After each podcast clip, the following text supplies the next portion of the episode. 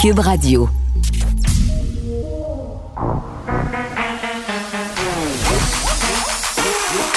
Elle a une opinion sur tous les sujets. Pour elle, toutes les questions peuvent être posées.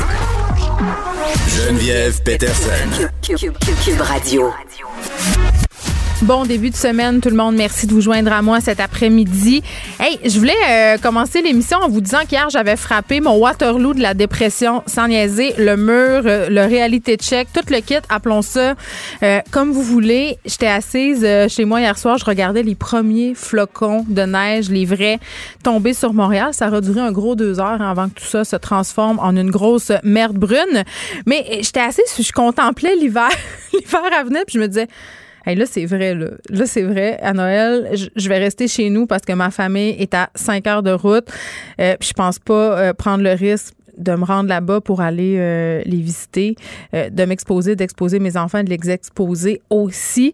Euh, tout est fermé. Force est d'admettre que rien n'indique que ça rouvrira le 11 janvier, les restos, les gyms, tout le tralala, l'industrie culturelle.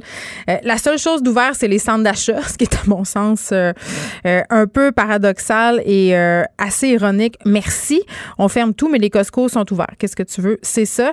Mais pour vrai, j'ai eu un petit, un petit passage à vide hier une petite déprime.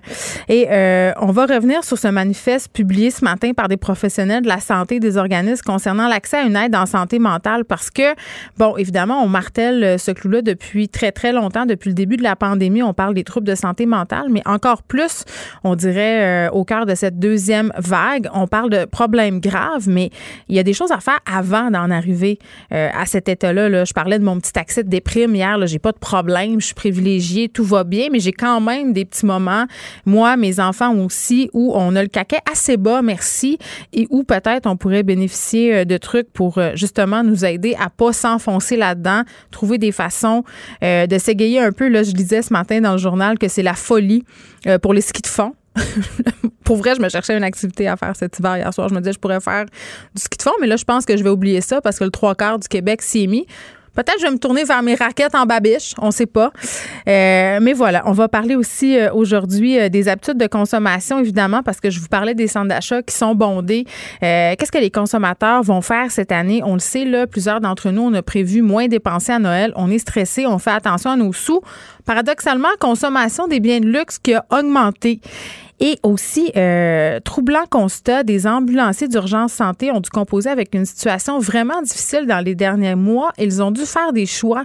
Et quand je dis choix, là, ça veut dire euh, qu'ils se sont fait imposer une directive selon laquelle ils n'avaient pas le droit de réanimer les personnes en asystolie. Ça, c'est un état euh, où on n'a plus de pouls et où on ne respire plus. Donc, les chances de réanimation sont quand même faibles. Et tout ça pour soulager euh, nos, euh, nos soins intensifs dans nos hôpitaux à cause de la COVID. Mais c'est quand même une directive qui s'est poursuivie jusqu'au 21 septembre, même si la situation dans nos urgences était parfaitement contrôlée. Donc, évidemment, ça soulève beaucoup de questions, des questions éthiques, euh, des questions de gestion de crise aussi. Euh, et là, on a 1164 nouveaux cas confirmés de COVID-19 aujourd'hui euh, au Québec. Et la situation au Saguenay, on le sait, là, elle est toujours alarmante. Le Saguenay-Lac-Saint-Jean, 4262 cas. Ce serait la région la plus affectée au Canada par capita. C'est énorme et on s'en va rejoindre le député euh, Sylvain Godreau pour en parler. Monsieur Godreau, bonjour. Oui, bonjour Geneviève. Bon, c'est quand même assez troublant quand on tient compte des proportions euh, que le Saguenay-Lac-Saint-Jean soit la région la plus touchée par la COVID-19 au Canada. Là, aujourd'hui, euh, c'est quoi la situation chez vous? Ben, la situation est, on, a eu tantôt l'annonce de 161 cas supplémentaires. Oui. Euh, donc, pour une population au Saguenay-Lac-Saint-Jean d'environ 275 000 personnes, ça fait, euh, si on se compare là, au Saguenay-Lac-Saint-Jean, ça nous donne une proportion de 758 cas par 100 000 habitants au cours des 14 derniers jours, comparativement à 197 pour Montréal pour la même période et 212, hmm. 212 à Toronto pour la même période. Donc, on est vraiment, vraiment dans une situation qui est, euh, qui est très inquiétante. Puis est-ce qu'on sait pourquoi euh, les cas ont grimpé comme ça? Euh, c'est pas clair. On a beaucoup de cas d'éclosion dans des euh, CHSLD, hmm. des résidences pour personnes âgées. Euh, mais très franchement, là, je peux pas mettre le doigt là, précisément euh, sur un milieu de travail ou sur une fête, par exemple, mm-hmm. parce qu'on a eu quand même aussi beaucoup de cas dans plusieurs écoles dont quelques-unes qui ont dû fermer pour un petit bout. Euh, mais mais je ne peux pas vous dire aujourd'hui, là, j'aimerais mieux vous laisser avec des spécialistes qui pourraient vous dire Ah, c'est telle affaire. Il y a eu plusieurs euh, il y a eu plusieurs suppositions dont euh, les allers-retours quand même assez faciles entre Québec et Chicoutimi. Ça, c'est une des raisons. Puis évidemment, on n'a pas toutes les explications. Mais M. Godot, vous êtes député péquiste de Jonquière. Là, vous avez une relation quand même de proximité avec vos citoyens. Qu'est-ce que vous entendez sur le terrain à l'heure actuelle? C'est quoi l'état d'esprit des gens? Est-ce qu'ils sont inquiets? Ben, oui, il y a de l'inquiétude. Euh, il y a beaucoup d'appels à, se responsabiliser, se responsabiliser là, chez les gens qui, malheureusement, peut-être euh, parfois encore évitent de, se protéger. Donc, ce que j'entends, c'est beaucoup de commentaires euh, de gens qui disent, ben là, wake up tout le monde, là, on doit mhm. se protéger. j'entends aussi beaucoup de d'inquiétude, voire même peut-être un petit peu de détresse entre autres chez des entrepreneurs, euh, des restaurateurs, des entreprises. Mhm. Euh, ça, je l'entends également. Puis évidemment, comme partout à travers le Québec ou à travers le monde, la fatigue, euh, tu sais, on est tanné de la situation, puis on a hâte de s'en sortir. Ça, c'est la même chose partout. Est-ce que vous pensez que la CAQ a bien fait d'autoriser les rassemblements pendant quatre jours à Noël, même au Saguenay? Ben, euh, je pense que le premier ministre n'a pas exclu de revoir euh, de revoir cette décision-là. Euh, en même temps, je veux dire, bon, ils ont pris une, décision en fonction des données qu'ils ont de la santé publique. il y a aussi une nécessité de, de, baisser un peu de la pression pour que les gens se, se rencontrent. moi, je vais vous dire, je suis pas rendu là. je pense que ce qui compte, c'est de tout de suite essayer là de de limiter le plus possible les contaminations, puis de, de, faire en sorte que tout le monde se protège pour baisser le, nombre de, de, contaminations au Saguenay. Moi, ce que je constate, c'est qu'il y a beaucoup de, de signaux d'alarme dans les établissements de santé pour avoir des ressources supplémentaires, par exemple chez les infirmières, infirmières auxiliaires, inhalothérapeutes, ça, moi, comme député, là, j'ai beaucoup, beaucoup de, signaux de ce côté-là. Oui, puis un premier patient euh, qui a été transféré à Québec, là, du côté euh, d'un hôpital Saguenay, ça vient de se produire. Tout à fait. Alors, euh, vous savez, à la première vague, le Saguenay a été quand même pas mal épargné. Puis on a donné un bon coup de main au reste du Québec. C'était tout à fait correct. Là, je veux dire, il y a des, infirmières, par exemple, qui sont parties du Saguenay, qui mhm. sont allées donner un coup de main dans des CHSLD ou dans des hôpitaux ailleurs. Euh, je sais que chaque région a des difficultés avec les ressources humaines euh, dans le secteur de la santé, mais là, on a une petite go à donner là, euh, au Saguenay. Alors, si les gens veulent venir, bon, je suis pas responsable de la gestion là, des, ressources humaines. Il faut évidemment avoir la sécurité et tout, mais c'est sûr que mm. nos équipes ont besoin de renforts. La Croix-Rouge a envoyé des, euh, des ressources supplémentaires. Là, je, ne me souviens plus à quel moment qui arrive. Là, c'est dans les prochaines heures. Mm. C'est pas c'est pas déjà fait. Donc euh, ça aussi là, euh, ça va nous donner un, bon coup de main faisais référence tantôt euh, à la responsabilisation euh, citoyenne. Le député conservateur euh, de Chicoutimi, Richard Martel, est allé un peu dans le même sens que vous en disant il faut se responsabiliser davantage. faisait référence aussi à la première vague où le Saguenay a été vraiment épargné. Est-ce que vous pensez que ça a contribué au fait justement que les gens se sentent un petit peu à l'abri et adoptent peut-être en quelque sorte des comportements un peu moins prudents par rapport à la transmission du virus?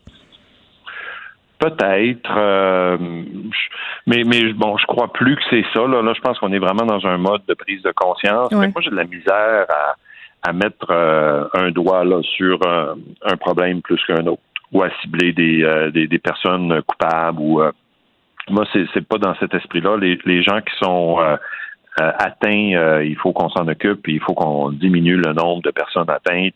Alors moi, je suis pas dans une dynamique de de, de, pointer du doigt. Là, c'est pas le moment de faire ça. Ce qu'il faut, c'est présentement se mobiliser, augmenter les, les distanciations, les mesures, surtout voir avec la, santé publique, avec le gouvernement pour avoir plus de ressources dans nos, euh, ouais, Je comprends, M. Godot, qu'on ne veut pas pointer du doigt et vous ne voulez pas vous mettre une partie de la population en dos, là. Ça, je le comprends.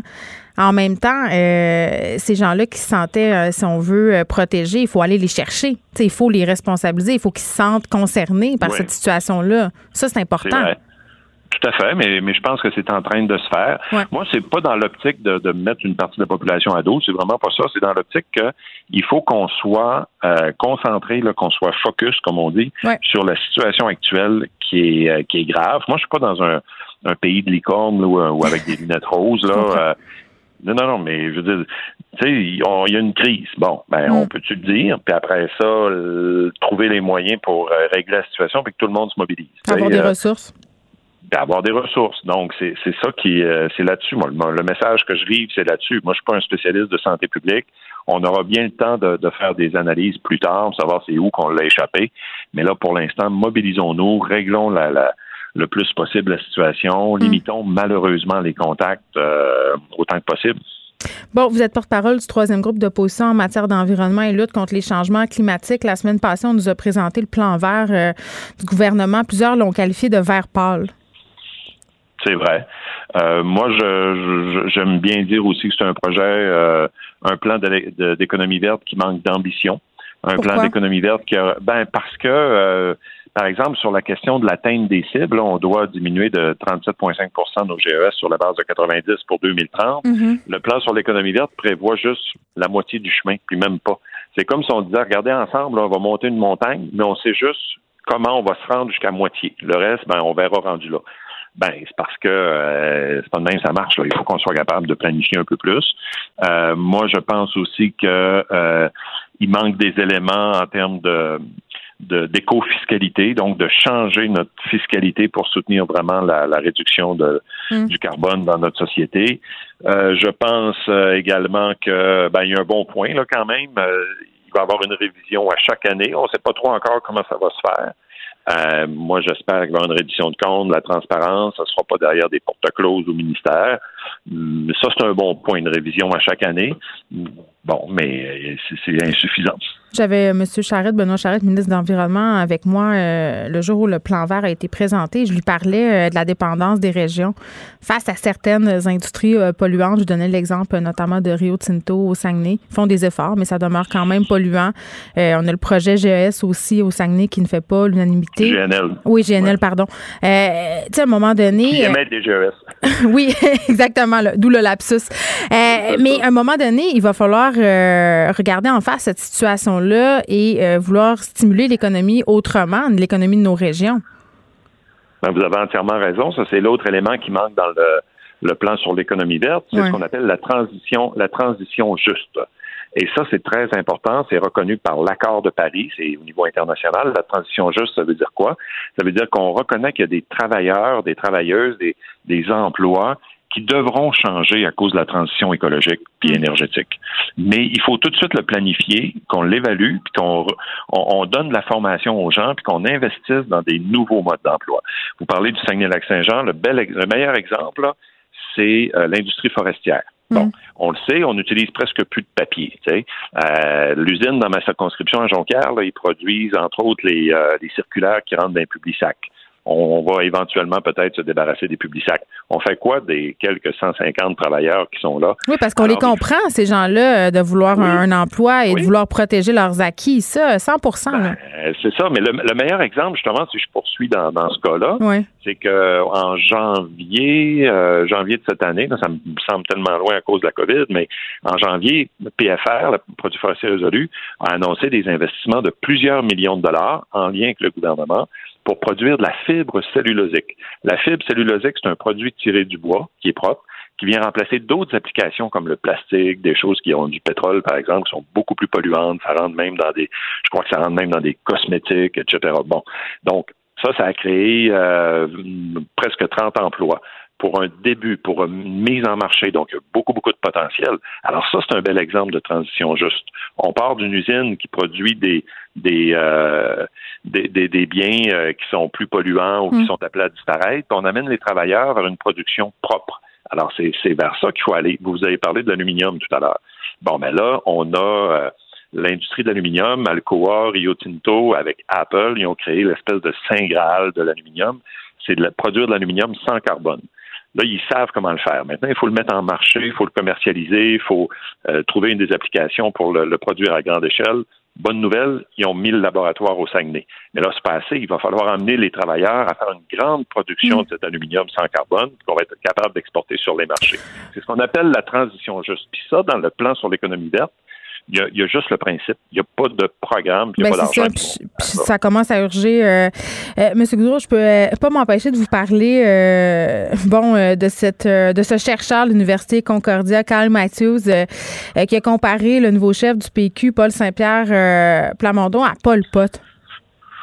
Ouais, bah là, c'est vraiment c'est vraiment charrié là. Moi, maintenant, je, je vais laisser mon chef se, se, se, faire la suite des choses là là-dessus, puis l'université également réagir. Là, j'ai pas pris les dernières nouvelles, mais moi, ben, il demande des excuses, euh, M. Saint-Pierre Parmondon. là, c'est quand même pas rien. Là, c'est un dictateur qui a tué euh, plein de gens. Là. Ben oui, ça je vous dis. C'est ça que je vous dis. C'est ça que je vous dis. C'est vraiment exagéré là.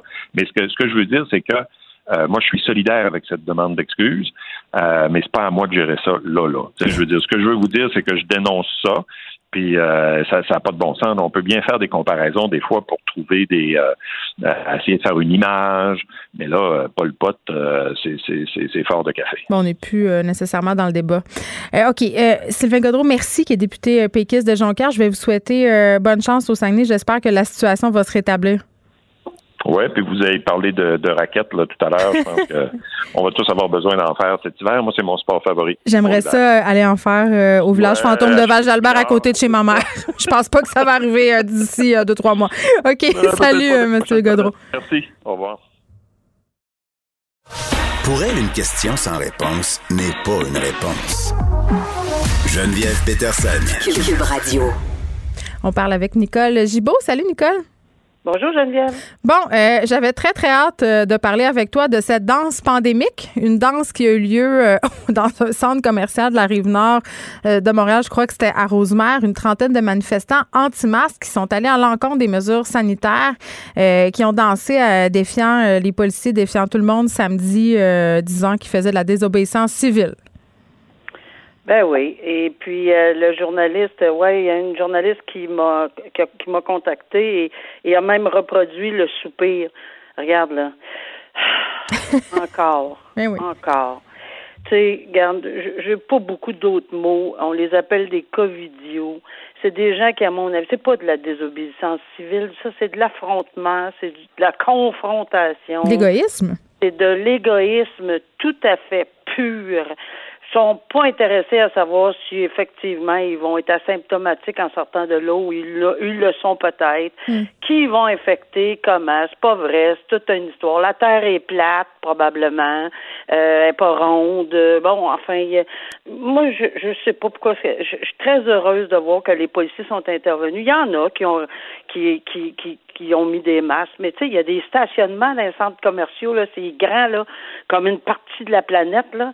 il y a des pancartes. On n'empêche pas ces, ces gens-là de s'exprimer. On n'empêche pas qu'ils mettent des. Tu sais, tous les termes sont possibles. Ils peuvent traiter les gens de tous les noms au Québec. Puis, on n'est pas dans un genre de pays comme ça, mais on peut-tu respecter les gens qui, eux, se tu sais, qu'ils font les consignes puis que ça nous tente hmm. pas. oui, parce que pas euh, d'aller dans le dans le centre d'achat. Moi, j'aimerais assez ça y aller dans le centre d'achat, mais j'ai assez peur de rencontrer un paquet de ce monde-là qui va qui, qui, qui puis je regarde partout là on s'en va tu sais y a-tu quelqu'un qui a mis son masque en, en dessous du nez? Parce que ça c'est les, en dessous du nez sont ah, il y en a plein. il y en a plein des en dessous du nez euh, j'en vois régulièrement. les en dessous du nez c'est un bon terme. On va les appeler de même. mais pas les en dessous du nez là, tu leur fais signe là, mm. puis tu reçois le le le, le doigt d'honneur là. Alors, les en dessous du nez, ils ont raison. Les, les covidios, ils ont raison. Excepté nous autres, on essaye d'aller faire nos petites emplettes. Ça ne nous tente pas. on aimerait ça magasiner, pour avoir du plaisir, mais tu regarde. Ouais, moi, je veux juste spécifier là, euh, qu'on est dans un pays où on a le droit de manifester. Là. Et le gouvernement le dit, le redit. Vous avez le droit d'être anti-masque, vous avez le droit de manifester, mais vous devez vous conformer aux mesures sanitaires se faisant. Et c'est ce qu'ils n'ont pas fait, ce groupe de danseurs euh, pandémiques au centre d'achat euh, de la Rive-Nord de Montréal. Et quand tu dis euh, la police est intervenue, oui, la police est intervenue, mais dans une approche un peu préventive. On leur a tendu des masques, on, les, on leur a fait des mises en garde. Là, on nous assure a des consignes constats vont être émis. on nous a dit aussi que la personne qui, qui a organisé l'événement aurait trois constats d'infraction, dont avoir organisé l'événement, mais quand même, tu sais, c'est grave qu'est-ce qu'ils ont fait, là. Ah, ben, pas pour eux autres. Avez-vous vu la danse là-dedans, un peu plus de je veux dire, l'irrespect. C'est tellement irresponsable et irrespectueux. C'est un autre genre de danse en ligne qu'on voit absolument dans les centres d'achat. J'espère, ouais, j'espère qu'il y a certaines de ces personnes-là qui vont avoir été grassement reconnues par la voix des médias et qu'on ne s'approchera peut-être pas de ces gens-là, puis que certains, je suis certaine que ça doit faire de la bisbille dans les familles là. Mais tu vois ta tante, ta ma tante là, puis le, tu sais qui est là, là, puis qui, qui a bien du fun, pas de masse, puis qui s'excite, puis qui s'énerve. Il peut faire la même chose dans le stationnement dehors, avec des pancartes, puis avec un message.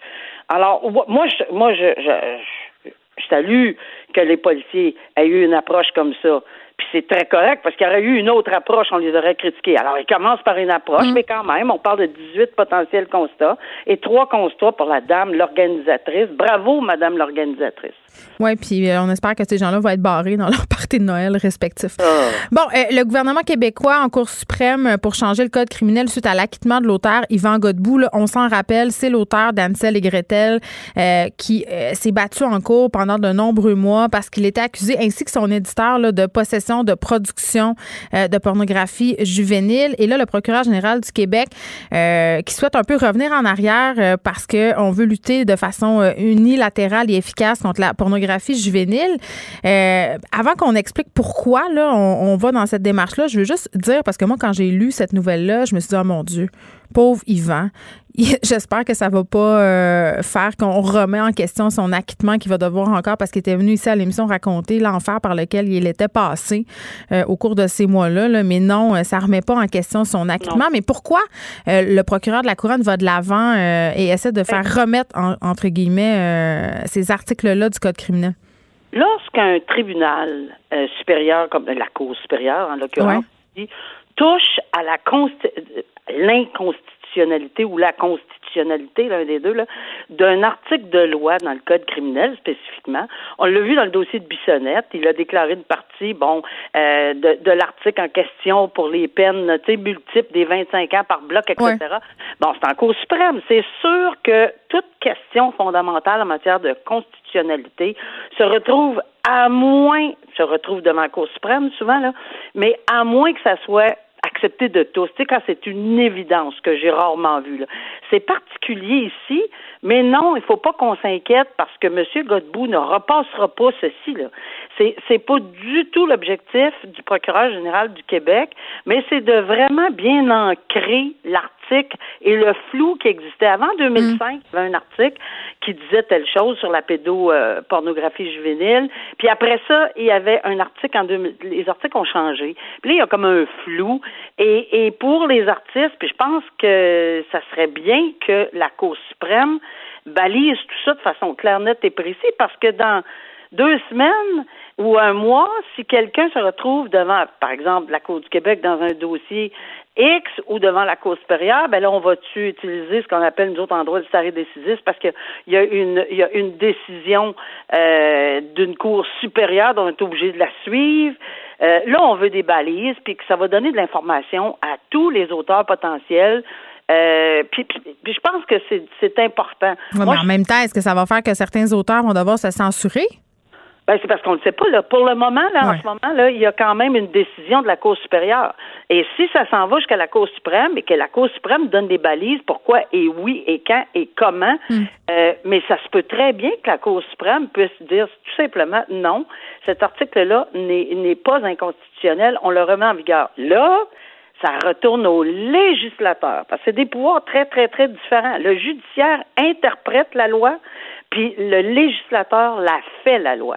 Donc, dans le cas de M. Godbout, si la Cour suprême remettait tout ça en branle, lui, lui, il écopera pas d'un verdict de culpabilité à mm. cause de ça. Mais les autres, oui, pourraient, à moins que le législateur change l'article.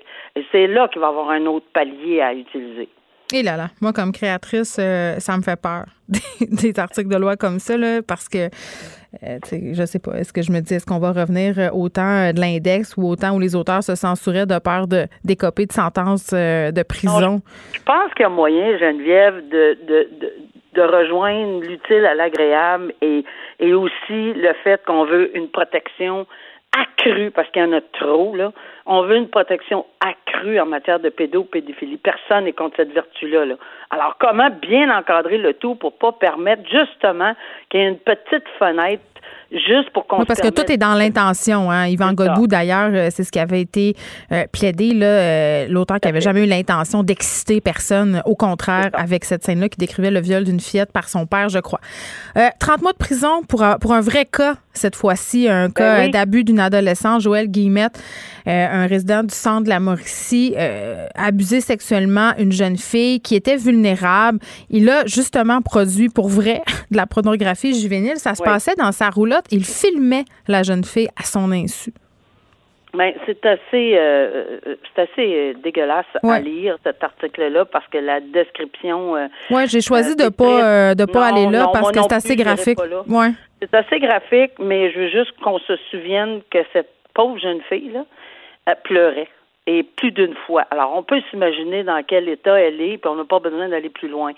Euh, ouais, cette cet homme a été reconnu coupable, euh, ben, c'est-à-dire qu'il a plaidé coupable finalement, là, mhm. euh, et, il s'est vu imposer une peine de 30 mois. Les gens vont dire, oh, il y a que 30 mois, il aurait pas avoir 15 ans. Ben oui, on peut, 20 ans. Mais c'est pas beaucoup. Il y en a pas. C'est des attouchements répétitifs. Euh, il l'a attiré là, était vulnérable. Il n'y a pas de sentence magique, hein, mais il y a un message ici, là, c'est que c'est du pénitencier. Le gars n'a aucun, mais aucun antécédent judiciaire puis s'en va au pénitencier. Puis je peux vous dire que sa sentence va être double, parce qu'une sentence pour de la pédophilie euh, dans le milieu carcéral, c'est pas toujours bien vu. Là. Alors ça, c'est pas le problème de, de, des, tribunaux. Il faut que les, les, les institutions carcérales. Tu veux dire qu'il va manger ce show en prison? Ben, c'est pas c'est pas des crimes qui sont particulièrement acceptés. Là. Euh, en tout cas, il n'était pas à mon époque, puis on me dit que ça ne l'est pas encore plus. Mais je veux dire, c'est sûr qu'il y a plus de protection maintenant pour les détenus dans ce genre de dossier-là. Puis, il y a euh, des ailes pour les délinquants sexuels. Oui, oui c'est ça. Mais est-ce que, bon, euh, il y a des ailes, il y a des ailes, il y a des aires communes aussi. Oui, c'est ça. C'est juste que Bon, alors voilà, donc 30 mois, ça peut sembler léger pour quiconque, euh, mais 30 mois pour une première infraction, moi, je, souvent, je voyais, bon, ben, on vous. C'est un an minimum, premièrement. Alors, c'est 12 mois, on a donné trois fois plus. Presque. Ouais. Est-ce qu'on peut considérer que c'est médium? Oui, c'est sûr que si on le prend émotivement, on y donnerait 300 mois. Tu sais, je veux dire, il n'y a pas de mois, il n'y a pas d'année, il y a pas. C'est tellement dégueulasse avoir euh, euh, faire ce genre de geste pour une personne aussi vulnérable qui, qui à répétition pleurait, puis que tu sais, euh, c'est même pas descriptible comme comme situation. Mais au moins, elle a, elle a été assez courageuse pour le dénoncer. elle était prête à tenir le flambeau et, et d'aller témoigner, mais tout ça euh, c'est résolu par, euh, par un plaidoyer. Fait que tant mieux, elle n'a pas eu à raconter hmm. cette histoire-là. Alors voilà. Très bien, Nicole. On se reparle demain. Merci. Merci beaucoup. Geneviève Peterson. Elle réécrit le scénario de l'actualité tous les jours. Vous écoutez Geneviève Peterson. Cube Radio. Il y a cet article du Devoir où on apprend que des patients à Montréal n'auraient pas été réanimés euh, par les paramédics suite à une directive ministérielle. J'ai été très, très troublée. Euh, quand j'ai lu ça ce matin, j'en parle avec Régent Leclerc, président du syndicat euh, du préhospitalier de la CSN. Il représente les paramédics d'urgence santé. Monsieur Leclerc, bonjour. Bonjour. Bon, euh, faisons un peu état euh, de la situation qui s'est déroulée euh, cet été. Ça s'est quand même poursuivi jusqu'au 21 septembre. cinq mois, donc, où certaines personnes en arrêt cardio-respiratoire n'ont pas pu être réanimées par les ambulanciers en raison d'une directive instaurée à Montréal, à Laval. Et ce qu'on voulait éviter, c'est une surcharge des unités de soins intensifs. bon, plus clairement, là, qui on réanimait et qui on ne réanimait pas? Ben, ceux qu'on réanimait, c'est ceux qui avaient euh, un pronostic favorable, parce que les gens, euh, faut pas euh, confondre tentative de réanimation d'une réanimation réelle. Il y a plein de personnes qui tombent en arrêt cardio-respiratoire seules à la maison ou dans un contexte où on ne peut pas débuter des manœuvres rapidement. Mm. Et à ce moment-là, le pronostic est même hors pandémie, là, de tout temps, la littérature est est pleine de ça, de cas qu'on n'a pas pu réanimer parce qu'il n'y avait pas de manœuvre initiée rapidement. pour ce qui est du dossier qui nous occupe, il y a, je vous dirais qu'on n'a pas les quantités exactes de patients qui ont eu des tentatives de réanimation versus celles qui n'en ont pas eu. Mm-hmm. Euh, ceux qui avaient systématiquement des tentatives de réanimation, peu importe le protocole, c'est les gens, en, les patients en bas de 18 ans, les, les femmes enceintes, euh, un patient en hypothermie. Euh, c'est-à-dire qu'on sort d'un endroit où l'eau est glacée. Là, Pourquoi? Hein? Ces contextes-là. Parce que les, un, éthiquement, une, personne pédiatrique qu'on appelle euh, en bas de 18 ans. Oui, ça, je le comprends. Là. Femme enceinte, enfant, c'est assez clair. Une personne en hypothermie, pourquoi on, on choisit? En hypothermie, c'est parce que le, métabolisme est ralenti par l'eau froide. Ah, fait qu'il y a plus de chance. La température du corps. Oui, il y a plus de chance. C'est comme si le corps est tombé en dormance et on avait plus de chances de repartir euh, tous les systèmes parce qu'ils sont euh, un peu plus ralentis, même beaucoup plus ralentis par mm. le froid. Et la spontanée aussi, c'est encore plus de chance. Il y a de, la littérature à cet égard-là où il y a des gens qui ont été réanimés après plusieurs mm. minutes submergés sous l'eau. À part ça, la directive couvrait un contexte où les, le, pronostic en vue de, quand les, les experts s'exprimaient par rapport à la pandémie, on, mettait de l'avant des chiffres euh, des décès pour plusieurs milliers. Fait que c'est pour ça que l'urgence santé et le ministère ont mis euh, de l'avant ce type de protocole.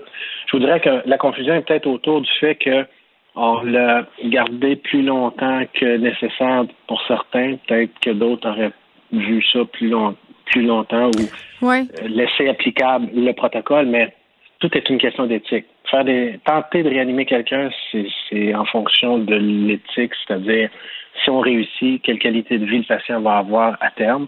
Et si on n'initie pas de manœuvre, il faut que ça soit éthiquement euh, clair. C'est parce que en temps normal, pardonnez-moi, M. Leclerc, les ambulanciers euh, font face à ce genre de choix-là chaque jour. C'est ce que vous me dites quand on est devant une personne ah. et qu'on fait le choix de la réanimer ou pas. Ils doivent prendre en compte toutes sortes de paramètres euh, de la sorte. Là, comme OK. Oui. Mais... Oui, mais au début de la pandémie, c'est parce que les équipements, souvenez-vous, il y a des, des enjeux d'équipement puis de protection à l'époque. Et de procéder à des manœuvres cardio-respiratoires, ça l'entraîne des micro-gouttelettes, ça l'entraîne des aérosols. Il y a beaucoup de liquides biologiques qui sont associés à ce type d'intervention-là. Et on, mm. on, voulait, on étant l'employeur, le mm-hmm. ministère, éviter de contaminer les intervenants pour se retrouver en pénurie euh, de personnel prématuré. Ouais.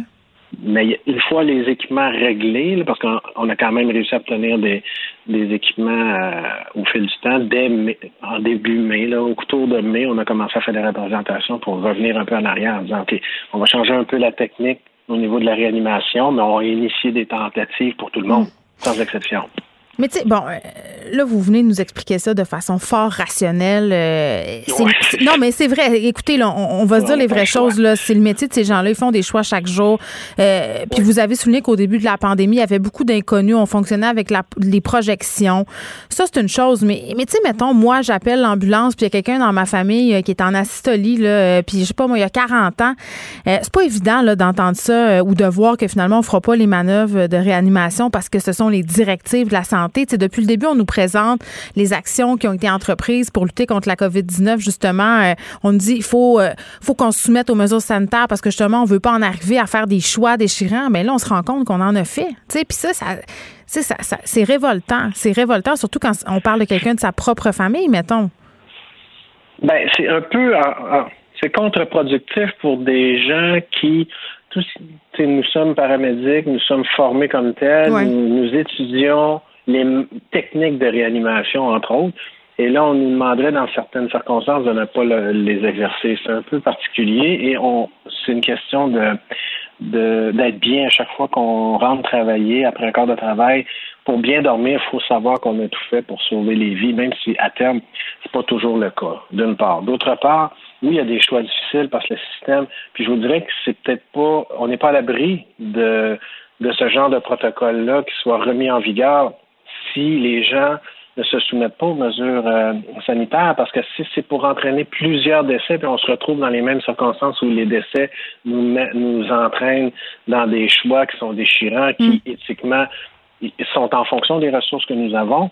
C'est sûr que l'impact auprès de la population est plus grand qu'on peut l'imaginer. C'est pas seulement le patient qui n'est pas réanimé, là, le cas échéant, parce que même si la littérature dit qu'une asystolie, c'est-à-dire qu'il n'y a aucune activité électrique dans le cœur qui de telle sorte qu'il n'y a pas de battement possible parce qu'il n'y a pas d'activité électrique, il faut de l'électricité pour que le cœur batte. Même si on fait ce constat-là, puis on ne tente aucune manœuvre, puis qu'au niveau clinique, ben, c'est ça qu'il fallait faire, il reste l'entourage, la famille, les amis. quand c'est ton père ou ta mère à côté. Ben oui, ben oui, mais non, mais c'est pour ça que dans l'esprit collectif, il faut faire ce débat-là socialement parce que lorsque quelqu'un appelle pour vous aider, vous, vous vous attendez que les intervenants fassent quelque chose. Si on arrive à quelque part et on fait rien, faut vivre avec cette situation-là, ces mm. images-là. Et moi, j'en suis pleinement conscient. Plusieurs de mes collègues l'ont vécu. Et ce genre de scénario-là n'est pas encore discuté, débattu avec la société, avec la, la, population civile.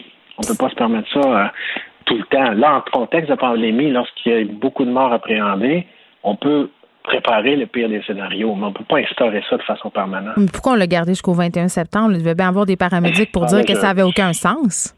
Ah, le syndicat a fait des représentations dès mai. La, directive est sortie en avril. Dès le mois de mai, on commençait à faire nos représentations pour dire bon, êtes-vous sûr? Puis on a laissé, comme on dit, le fruit mûrir, parce que nous, on n'est pas les autorités sanitaires, on n'est pas le ministère, non. On fait que des représentations. Mais sur la base de témoignages de paramédics, comme vous, comme la, rapporteur, comme la journaliste le rapporte, on a eu des rapports, puis euh, nous, ça nous a interpellés. Vous n'étiez pas d'accord avec ça, de continuer? Ben, c'est pas tellement qu'on est. Oui, de continuer, c'est ça, de continuer. C'est exactement ça. Il y, a des, il y a des moments où il faut prévoir le pire et ça a été fait, puis c'est correct. Si on est pour l'instaurer de façon permanente, la recommandation nous qu'on fait, c'est d'en parler à la population avant. Non pas instaurer le protocole puis dire après coup, ah, regardez, ça existe, puis à l'avenir, c'est comme ça. Je suis pas sûr que c'est la. Puis là, je suis pas un expert en éthicien, je suis pas un éthicien, là, mais je pense qu'il va falloir qu'on prenne vraiment la mort sous l'approche d'une réanimation, parce qu'il y a eu récemment beaucoup de discussions autour de l'aide à mourir, mais là, ça, c'est une autre étape. C'est la c'est les soins palliatifs. Mais lorsqu'on arrive dans une maison, dans une demeure, est-ce qu'on veut réanimer à tout prix?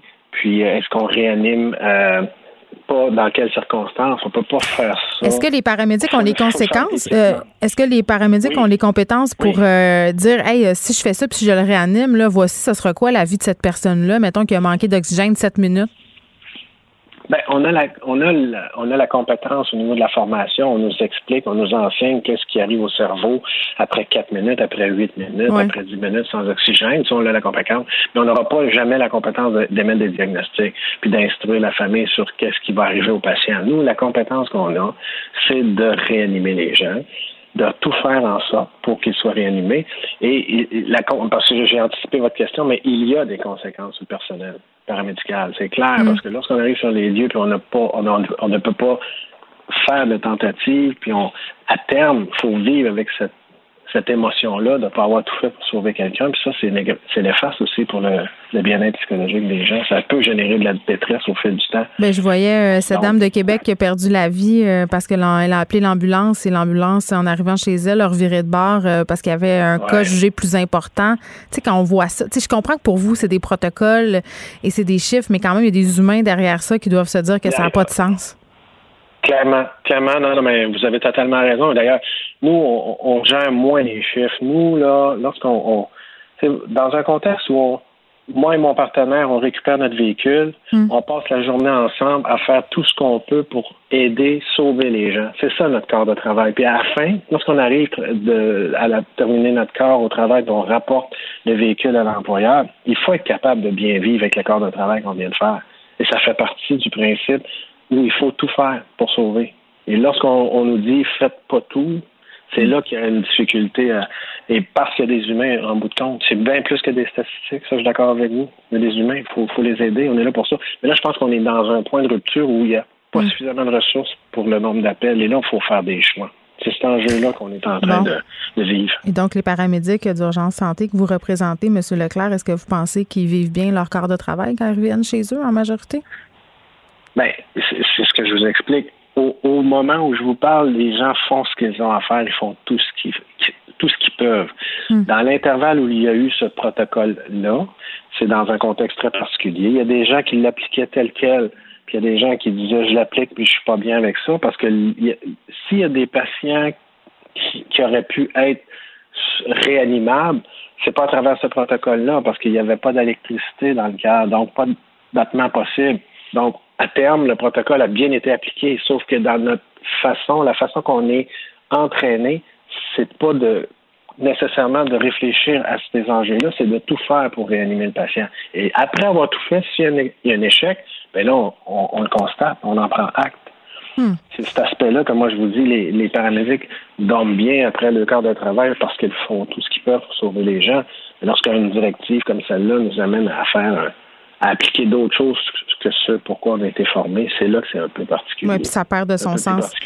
Régent Leclerc, merci. Je vous dis. Allez-y. Ça me fait plaisir président euh, du syndicat du préhospitalier du CNN représente les paramédics d'urgence santé. On se parlait de cette directive ministérielle euh, qui a touché Montréal et Laval cet été, euh, directive ministérielle qui faisait que les paramédics, dans certaines circonstances, ne réanimaient pas certains patients. Ça a duré quand même jusqu'au 21 septembre. Et ça, malgré le fait qu'on avait beaucoup moins de pression sur le système de santé. Ça soulève plusieurs questions. Ça soulève des questions éthiques, évidemment, mais la question humaine, je pense que c'est important de s'en rappeler, pas seulement du côté des familles, des gens qui appellent l'ambulance, mais du côté des ambulanciers. M. Leclerc l'a bien expliqué, là, qui sont formés pour sauver des vies et qui doivent appliquer euh, des directives qui, pour eux, ne font, ne font pas de sens.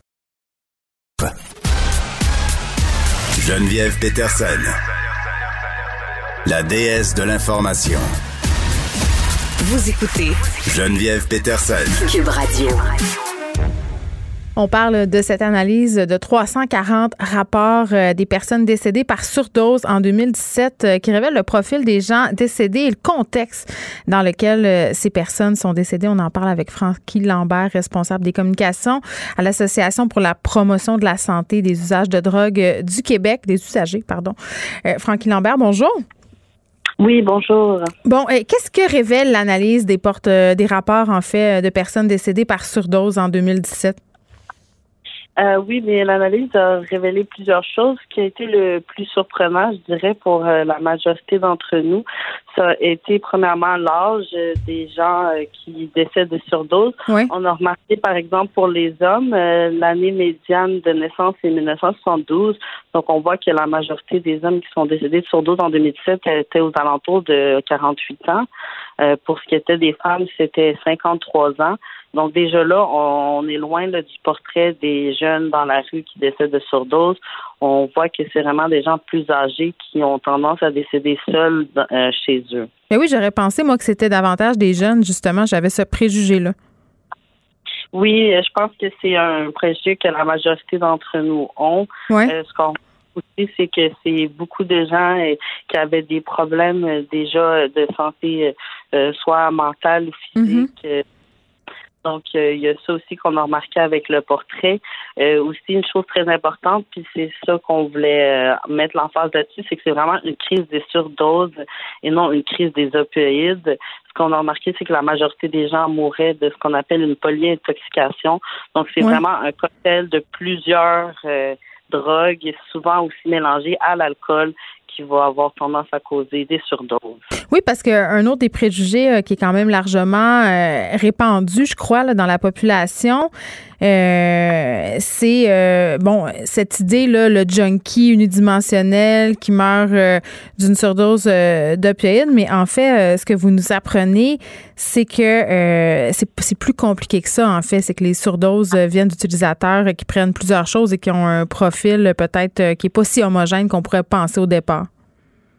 Exactement, c'est euh, ce qu'on a remarqué, puis euh, ça nous permet aussi de voir que il y a euh, quelques lacunes au niveau là, de notre système de santé. Comme je vous dis, on voit qu'il y a bien des gens qui, soit il y avait des problèmes physiques, des fois on va commencer à prendre des opioïdes pour des problèmes de dos. Après ça, le système nous a un peu abandonnés. Donc là, on commence à en prendre plus des drogues de riz, guillemets, pour continuer à régler ce problème de dos qu'on avait. Où il y a beaucoup de femmes que il y avait des kétiapines, méthamphétamines et d'autres euh, drogues qui étaient pour traiter les problèmes de santé mentaux euh, qui vont faire des overdoses là-dessus. Donc, on voit que c'est des gens qui essaient de s'auto-médicamenter souvent qui vont finir par mourir de surdose. Oui, puis pourquoi vous avez choisi de vous attarder au profil socio-économique de ces personnes-là? Qu'est-ce que ça nous montre? Qu'est-ce que ça nous apprend? Ben, une des raisons pour laquelle on a fait ça, c'est que nous, on a reçu un budget puis on nous a dit aider euh, à prévenir les surdoses. Mais le problème, c'est qu'on savait pas par où commencer, qui est-ce qui meurt vraiment de surdose, euh, ces gens-là, ils vivent où, ils font quoi? Et donc, c'est pour ça qu'on a décidé euh, d'essayer de, dresser un portrait le plus fidèle possible mm. pour que maintenant, on sache vraiment à qui aller voir et qui a besoin de nos services. Puis là, vous parliez peut-être euh, des lacunes de notre système de santé. On a beaucoup parlé de la crise des opioïdes dans les médias depuis quelques années, mais euh, nonobstant euh, qu'on en ait parlé davantage, j'ai l'impression, même si on a des directives de l'OMS par rapport à l'approche justement aux drogues, sur la répression en particulier, j'ai l'impression que c'est pas nécessairement une priorité pour les gouvernements, même s'il y a plein de gens qui meurent parce que peut-être que ces gens-là, puis on suppose, là, font partie d'une strate de la société qui est peut-être moins considérée. Oui, exactement. C'est un des gros problèmes, c'est que c'est dur de recevoir de l'aide quand on voit les gens qui prennent des drogues comme étant justement juste des junkies ou des gens de la société euh, qui sont pas productifs et qui sont pas importants. Et donc là, déjà, l'intérêt d'essayer de régler le problème, elle est beaucoup moindre que si là on parle de gens qui sont entre guillemets vus comme étant plus importants ou plus productifs dans notre société. OK, mais qu'est-ce que le gouvernement euh, devrait faire? Parce qu'il y a beaucoup été questions aussi euh, des sites de consommation supervisés. Je parlais euh, l'autre fois avec quelqu'un qui travaille avec les gens qui vivent dans la rue. On parlait d'un lieu où on peut boire de l'alcool de façon supervisée, recevoir de l'aide. Puis ça, c'est un lieu qui était dédié pour les gros, gros buveurs. quand on parle de ça, les gens trouvent qu'en théorie, c'est une bonne idée, mais en pratique, ils le veulent pas près de chez eux. On, on veut pas ça, on veut pas voir ça. Oui, c'est sûr que c'est un gros problème. Puis c'est une des raisons aussi pour laquelle on voulait faire ce portrait-là, c'est qu'on veut aider à enlever le stigma puis à sensibiliser la population sur c'est qui vraiment qui meurt de surdose parce qu'on se rend compte que c'est c'est ça, c'est pas l'idée qu'on en avait des gens qui sont dans la rue. Il y a beaucoup de gens qui sont plus âgés qui meurent tout seuls, puis c'est important qu'on soit plus conscient euh, et qu'on se préoccupe de ces gens-là. Nous, euh, notre piste d'action, entre autres, c'est justement mhm. de se c'est de se préoccuper de l'ensemble vraiment des décès par surdose et de pas le limiter ça euh, à une seule substance puis à un seul groupe de personnes non plus. OK, mais qu'est-ce que le système de santé devrait faire? De quoi on aurait besoin pour euh, gérer ce problème-là?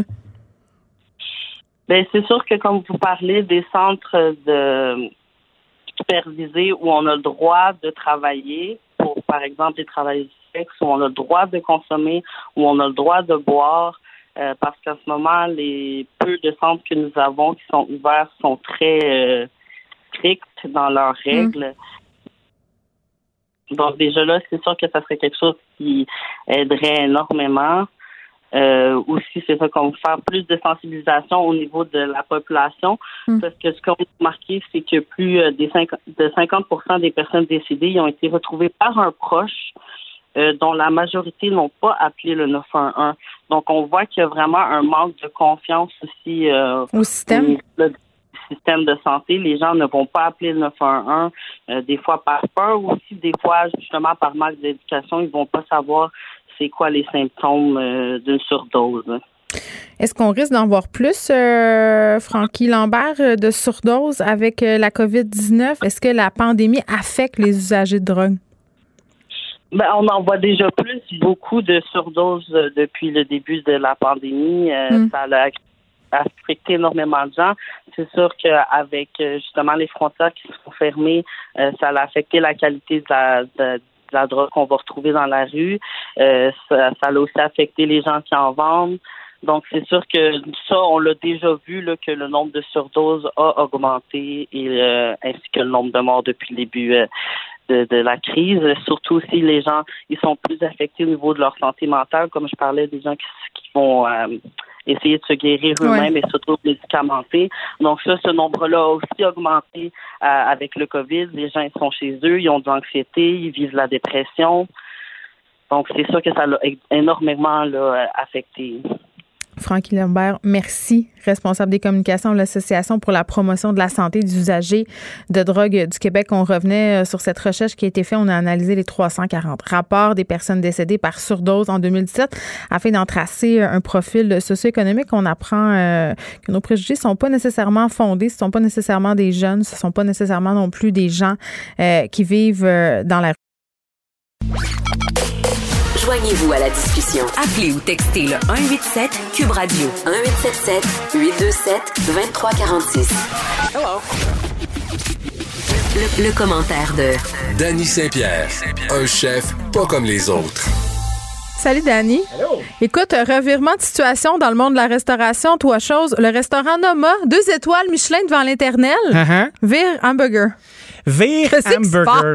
Hey, lui, c'était le gars, là, ça fait 17 ans qu'il est là, a été ouais. sacré meilleur restaurant du monde longtemps, deux étoiles Michelin, René Rédipi, le père de la nordicité, tu sais ce mot qui nous fait tiquer ah, un oui, brin, le, là? le edge, toutes ces affaires-là. Là. Ouais, Allons le- manger quelque chose sur une bûche, des petites baies puis du saumon. Ouais, un brouteur de lichen, un, un gadeur de gadelle. Ça, Mais j'avais quand même le goût d'y aller euh, parce que j'ai écouté l'épisode de Chief's Table Ah oui? où Noma est à l'honneur. Ben là, on est à Cheap Stable. Ouais, là, on est parce qu'on va commencer à manger des burgers. Fait qu'imagine-toi donc que ce monsieur qui chargeait 500 dollars euh, par, par couvert pour faire des 18 services, faisait 60 personnes par soir, avait des brigades qui arrivaient de partout dans le monde, a décidé, après avoir fait un pop-up fulgurant de cinq semaines cet été, de virer au burger.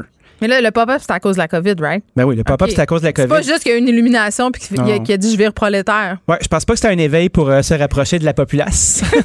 puis d'arriver puis d'offrir son talent à la plèbe. Je pense que monsieur avait envie de payer ses billes. Donc, il s'est mis à faire ça. Puis, euh, il s'attendait à vendre à peu près 300 burgers par jour. Ben, imagine-toi donc, il s'est mis à en vendre 2400 en moyenne par jour. Hey. Fait que ça, ça veut dire qu'en McDo quatre- se revire dans sa tombe? Hey, McDo, euh, McDo a pris en feu, a fait un gros win-wheel, puis zouk, zouk, zouk, zouk, puis il a pris en feu. Donc, en cinq semaines, à quatre jours semaine, il a fait l'équivalent de six ans de revenus. Fait que je pense pas qu'il a le goût de recommencer à servir des fourmis. Mais écoute, il va peut-être avoir un- une petite remasterisation du Noma. ben, ça va s'appeler Popula, P-O-P-L, euh, du latin Populus. Il fait des veggie burgers, des burgers, des frites, des sides. Son burger coûte 25 pièces. Ah, quand même, hein? C'est pas à la, à la portée de tous? C'est pas doudou. Ben écoute, c'est en danois, hein. Fait que probablement que tout vaut plus cher, là. Hein, Tu sais, dans ces pays-là, hein. Oui, c'est Et puis- 50 pièces un sandwich. Ouais, euh, ouais, comme ça, tout le monde est capable de Tout le monde est heureux, le payer. tout le monde paye son loyer. Tout le monde euh, se c'est paye le gros burger. Allez-y. Les gens sont là, masque ou pas. 10 pièces pour une frite. Mais C'est sûrement des patates spéciales. tu as l'huile de truffe. non, il n'y a pas de truffe. Il n'y a pas de truffe. Ça doit être quelque chose de louche puis de fermentant du tout une roche, là. oui. Enfin. Ben, tu sais, pour les gens qui connaissent pas Noma, là, on peut s'imaginer, admettons, aller, euh, aller chez Mousseau. Tu sais, Mousseau, ça, c'est le cuisinier qui a mis une chandelle avec un fuck you sur le bout de son doigt pour notre PM. Je sais pas si tu as vu ça dans les nouvelles aujourd'hui. Non, mais ça m'étonne pas. T'entends Ça m'a fait bien rire. Fait que tu vois, il y a, y a une- y a fraternité de travail dans ça. Non, mais attends, là, c'est parce que là, on nous a dit que les restaurants, euh, on n'aurait pas de nouvelles avant le 11 janvier. Mais écoute, les, mon- les oracles disent que ah, euh, tout mène à penser que les fermetures se prolongeront au-delà de cette date. non. Les oracles, c'est ça qu'ils disent. Ah ouais, hein, les oracles. Ouais. Faut pas les mélanger avec Les orques. Hein? C'est un peu plus lourd comme animal. Fait que c'est ça qui se passe au pays de Noma. Puis après ça, savais-tu que les traiteurs là, se préparaient à rouler en fou dans le temps des fêtes? Ben, écoute, moi, je suis assez flabbergastée. J'ai entendu entre les branches. Mm-hmm. Peut-être c'est ma collègue Sophie Durocher qui a dit ça. Ah, Euh, d'une source sûre. Oui. Euh, que les traiteurs avaient reçu quand même euh, des demandes assez euh, abracadabrantes de faire des repas pour 30-40 personnes, toi, chose. Ben oui. Hey, 30-40 Ben personnes, oui, là, toi là, ça va à l'encontre des consignes sanitaires. c'est peut-être quatre boîtes différentes pour quatre jours en ligne. On dirait que je le crois pas. Mais peut-être. Ben, Écoute, t'as décidé de croire en l'humanité aujourd'hui. On est lundi, j'aime ça. on aurait peut-être des soucis d'emballage. Tu sais, les ayatollahs euh, du contenant propre vont être bien fâchés. Oh mon Dieu, savais-tu qu'à Montréal, ils vont passer les vidanges juste une fois par deux semaines? Ah oui, hein? C'est épouvantable. Ma vie est finie. Il va falloir que je composte pour de vrai. Juste pas pour faire semblant, là, pour épater mes voisins. Là. Tu Hey, sais que mon ancienne belle-mère a fait ça. hein? qu'est-ce qu'elle fait? qu'est-ce qu'elle fait? On va être fâchés. quand, le, quand le recyclage a commencé au Saguenay, Ouais. c'est longtemps, là. On avait le bac bleu, là. Mhm. c'est, euh, circa 1990, là. Mhm. Ben, elle, elle, elle voulait pas avoir honte devant les voisins. Elle voulait montrer qu'elle aussi, allait recycler, tu comprends? Ouais. Fait qu'elle était allée s'acheter plein d'affaires au maxi euh, emballées dans du carton. Elle avait tout sorti ça, puis elle avait mis une boîte. Sais, pour, Wow. pour avoir un gros bac de recyclage devant Hey. les voisins. C'est du recyclage gonflable, ça? Exactement. C'est Wow. extraordinaire, mais les gens font ça avec le compost. Ben, c'est sûr. Moi, je fais ça, mais là, il va falloir que je composte pour vrai. Il va falloir que tu le fasses. Il va falloir que tu le fasses. Puis, euh, tu vas t'acheter tes petits sacs euh, qui acceptent ou pas, tout dépendant dans quel arrondissement tu es. Ah, pour tu vas, vrai. Tu vas pouvoir avoir ta plus belle juteuse, toi Ah, mais aussi. ça pue. Là. Quand tu suis le bac à compost, je vomis par la fenêtre chaque fois un petit filet de bile. Il y a tout le temps un petit filet de bille. Moi, j'ai une petite boîte à, à compost. Plein. Les personnes qui travaillent dans ces camions-là, sérieux, je, je voudrais qu'il y ait une statue sur le pont Jacques-Cartier. Ce sont des héros du quotidien. Mais on s'habitue à tout, hein? Je sais pas, Dani, on dirait. Mais tu sais, ces odeurs de putréfaction-là, là, it's an acquired taste, I guess, tu sais. Tu fais comme... qu'ils en mettent dans les burgers chez Noma puis qu'ils disent euh, c'est de la cuisine fusion, euh, ouvrez votre esprit puis c'est un umami là. Oh, Je sais pas si mamie. les gens suivent encore. L'umami, l'umami, là, c'est le goût du délicieux. Euh, le, le putréfide, je pense pas qu'il est tout il est pas là-dedans. Hein? Non, non, Ok, il est pas dans ça. Parfait. Donc les, gens traiteurs. Oui, et les traiteurs ne mettent pas de jus de vidange, on l'espère, euh, Ben dans leurs affaires. Ils font pas ça. Euh, la plupart des bons traiteurs vont utiliser des contenants éco-responsables. Bravo. Beaucoup de gens font de la consigne parce que c'est un centre de revenus bien intéressant parce que quand tu es large puis tu ramènes pas ta consigne, ça s'appelle plus de la consigne, ça s'appelle une vente. Ça, c'est vrai. Mais ça, c'est très bon. Toi, tu vas-tu faire ça? euh, tu vas-tu vendre des pizzas dans des contenants consignés? Oh oui, en terre cuite que je vais avoir fait moi-même. Puis je peux mettre le nom de la personne dessus. Non, moi je vais mettre ça dans une boîte en carton. Ça va Ça, aller ça dans le compost Ouais. ou dans le recyclage. Non, euh, euh, si la. Me semble. Ouais, Me semble que si la boîte est sale, tu peux pas recycler ça, là, parce qu'ils nous ont dit non, puis que les personnes au centre de Ben non, parce que le papier de toilette va sentir le pepperoni, tu sais. C'est ça. Tu sais pas que ça arrive, ça. Non, fait que ça va où? Dans le compost? Ça s'en va dans le compost. Moi, ma boîte est brune, n'est pas glacée de blanc. Ah, Fred, le recherchiste, est vraiment ingénieux. Hein? Il nous dit de couper le bas de la boîte. Bas de la boîte dans le compost. Moi, Hey! tout le monde va faire ça. Que de bon. Les saisons de Claudine, toi, chose. Les saisons de Francky. Salut, moi c'est Francky. toi, c'est Danny. Moi c'est Danny. On a toutes sortes de bons trucs. Donc, euh, les traiteurs, ils vont. Il y a Marc-André Jeté, qui est un de nos amis, qui euh, travaille excessivement bien, traiteur haut de gamme, commence à avoir beaucoup de commandes. On le voyait justement dans notre doux quoi? journal. C'est quoi un traiteur haut de gamme? Un traiteur haut de gamme, là, c'est que ça coûte cher et c'est très, très bon. C'est comme au restaurant, mais à la maison. Mais je veux des exemples. Ben, de Qu'est-ce que je peux avoir? Dans les- Ça me tenterait, là. Dans les traiteurs, euh, tu as le traiteur à buffet qui fait la sandwich pas de croûte, qui est, à mon avis, un des grands délices de la Mais vie. ça, ça, ça c'est intéressant. Ça, j'aime ça, moi. Faut pas bouder son plaisir. Mais ça, c'est un traiteur qui est plus accessible pour des personnes comme moi, Ils font-tu du pain sandwich? Je sais pense? Marc-André, lui, va avoir une belle côte de bœuf euh, vieillie pendant beaucoup de jours qui vient euh, de l'île du Prince-Édouard, admettons. Il va avoir des belles, euh, des belles garnitures, des accompagnements. Chaque bon restaurant, chaque traiteur va avoir des boîtes intrigantes comme ça à proposer pour une dizaine Mais de est-ce qu'il faut personnes. que je cuisine deux heures ou ça arrive traité? Je sais pas. Faudrait demander à Marc-André. C'est quoi? Je vais l'inviter à l'addition cette semaine, C'est une justement. très bonne idée parce qu'on on se parlait la semaine passée que moi, j'étais venue à bout du concept de take-out de plusieurs grands restaurants de Montréal Mhm. pendant la première vague où ils me vendaient quelque chose 150$, piastres, mais qu'il fallait que je le cuisine une heure et demie. Ben ça, tu pourrais garder le type pour toi dans ce temps-là. Ben, je pense que oui. Tu te rends service. Fallait-tu que je leur donne du type? Ben, je pense qu'il faut laisser du type. Savais-tu qu'il y quand a, ils viennent livrer. il y a beaucoup de gens, là. Sais-tu qu'est-ce qu'ils font dans les restos maintenant? Je sais pas. Euh, je vais te le dire. C'est passionnant. Euh, ils font exprès pour pas faire de la précommande, OK? Euh, comme ça, les gens se sentent mal de pas laisser de type. Fait que tu arrives, admettons, à la caisse là, pour payer euh, ton petit kit que tu as commandé. Puis après ça, ils vont te passer la manette ou pas, ou ils vont te demander Voulez-vous laisser un type pour la cuisine? Parce que là, il n'y a plus de salle à On manger. dirait que ça m'insulte. Ah. On dirait que comme consommatrice, ça m'insulte. T'es comme pogné. Fait que là, tout le monde, t'es C'est en comme, ligne. c'est comme quand tu t'en vas dans l'épicerie, puis Oui. tu fais la caisse, puis là, elle te demande Voulez-vous faire un don pour les enfants? Ben oui, moi, je suis marade qui va répondre non. Moi, je réponds tout le temps non. Tellement, oui, mais moi aussi, mais je me sens tellement mal. Fait que j'ai développé une technique. C'est quoi? J'en ai fait un hier. T'étais pas là, hein? Ben non, tu te reposais. Je sais pas. Était pas là, elle. Ou lui. Il était pas Et là. où? C'est ça. Fait Fait- que c'est ma technique. Mais j'aime pas ça, moi, me faire forcer la main pour du pourboire, surtout quand je paye très cher pour un repas puis qu'il n'y a pas de service. Ben, mais attends, il y a- il y a attends, du service. C'est juste qu'il n'est pas en même Ben, place. explique-moi, c'est ça. Explique-moi pourquoi on devrait ou pas en donner. Ben moi, je pense qu'on devrait en donner. On doit le moduler quand même. Ouais, Mais pendant longtemps, le pourboire là, était sous le joug de la salle à manger parce qu'on avait une espèce de pacte avec le diable où on payait ces gens-là en bas du salaire minimum pour qu'ils puissent avoir le contrôle des pourboires, c'est-à-dire 15% de tous les revenus de la maison. Maintenant, puisque cette règle-là est abolie quand tu décides de payer mieux ton staff, par exemple, on les commence à 15 pièces de l'heure, ben, ils vont se répartir dans l'ensemble de l'équipe, ce qui sera considéré comme un, un- un ajout. Le pourboire, OK, mais là, s'il n'y a pas de salle puis ils font de la bouffe en arrière, pourquoi Ben, ils donnent du pourboire?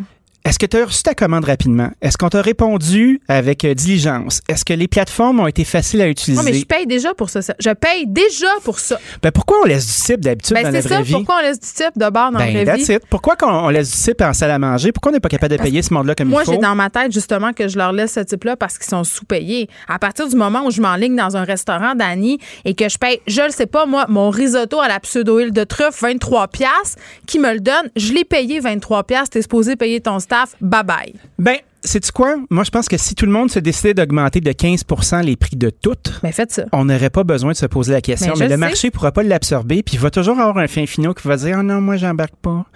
Il faudrait se faire un cartel d'abolition du type. Non, mais pour vrai, je trouve ça insultant pour le consommateur. On paye déjà tellement cher. Reflez-moi là dans la facture. Ouais, les taxes aussi, Là, tu tu te fais regarder bête parce que là, oh my God, tu laisses pas 20$ piastres sur un, un T4 de, de 100$. piastres. Tu sais, je veux dire, non, là, il n'y en aura pas de 20$. piastres. Ben, je pense que euh, les gens qui regardent bête, il faut les attaquer.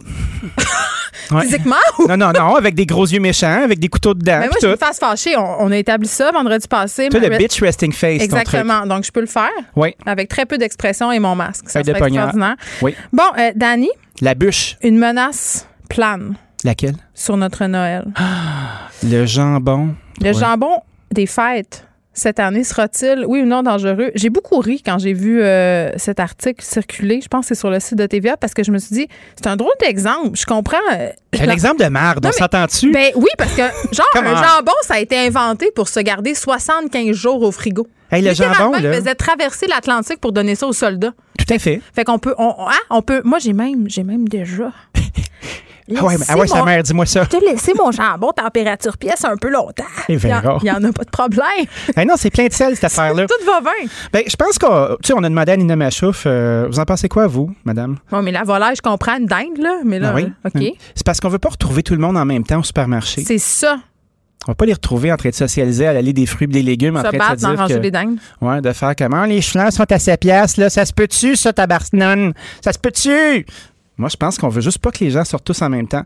Donc, faites comme les autres, commandez du traiteur et tout ira bien, ce sera livré à votre porte. Non, mais c'est pas vrai. Je veux pas qu'on dise ça, moi, aux gens. Pourquoi? Parce que nous, notre objectif, Dani, un, un but qu'on partage, toi et moi, dans la vie, on en a plusieurs, C'est certes. mais c'est de Gros inventaire. réconcilier les gens avec euh, cuisiner chez soi.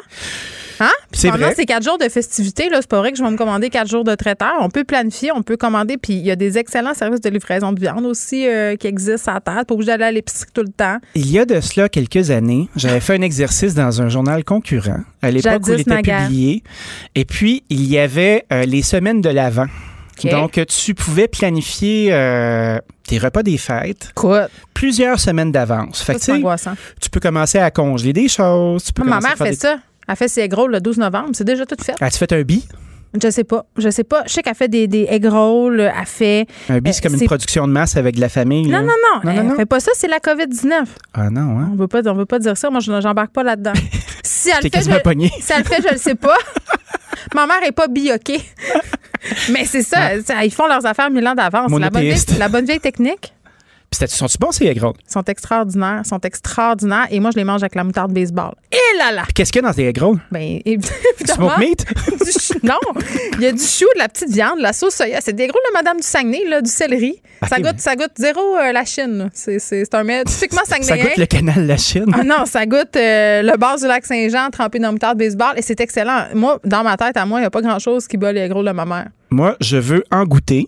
Pour vrai? Je te rapporterai une pièce de, notre tourtière de Monique et moi. Oui, mais toi, tu vas pas au Saguenay. Ma mère est loin. Il faudrait qu'elle m'envoie des, des egg rolls par, euh, avec l'hélicoptère. Ben, je vais demander à Pierre Carl. Peut-être qu'il me passerait l'hélicoptère TVA. Si je lui promets quelques egg rolls, qu'est-ce que t'en penses? Moi, je pense qu'il va embarquer. C'est un fantaisiste. vas aller les chercher lui-même. Ah, peut-être. Peut-être qu'il est pilote. Il y a tous les talents. Il a tous les talents. Dany Saint-Pierre, merci. Un plaisir. Au revoir. Achetez euh, vos jambons euh, en paix. Tout va bien aller. Et planifiez, s'il vous plaît. Gros jambon, gros jambon, gros jambon. Le, le commentaire de François Lambert, un dragon pas comme les autres. Salut François.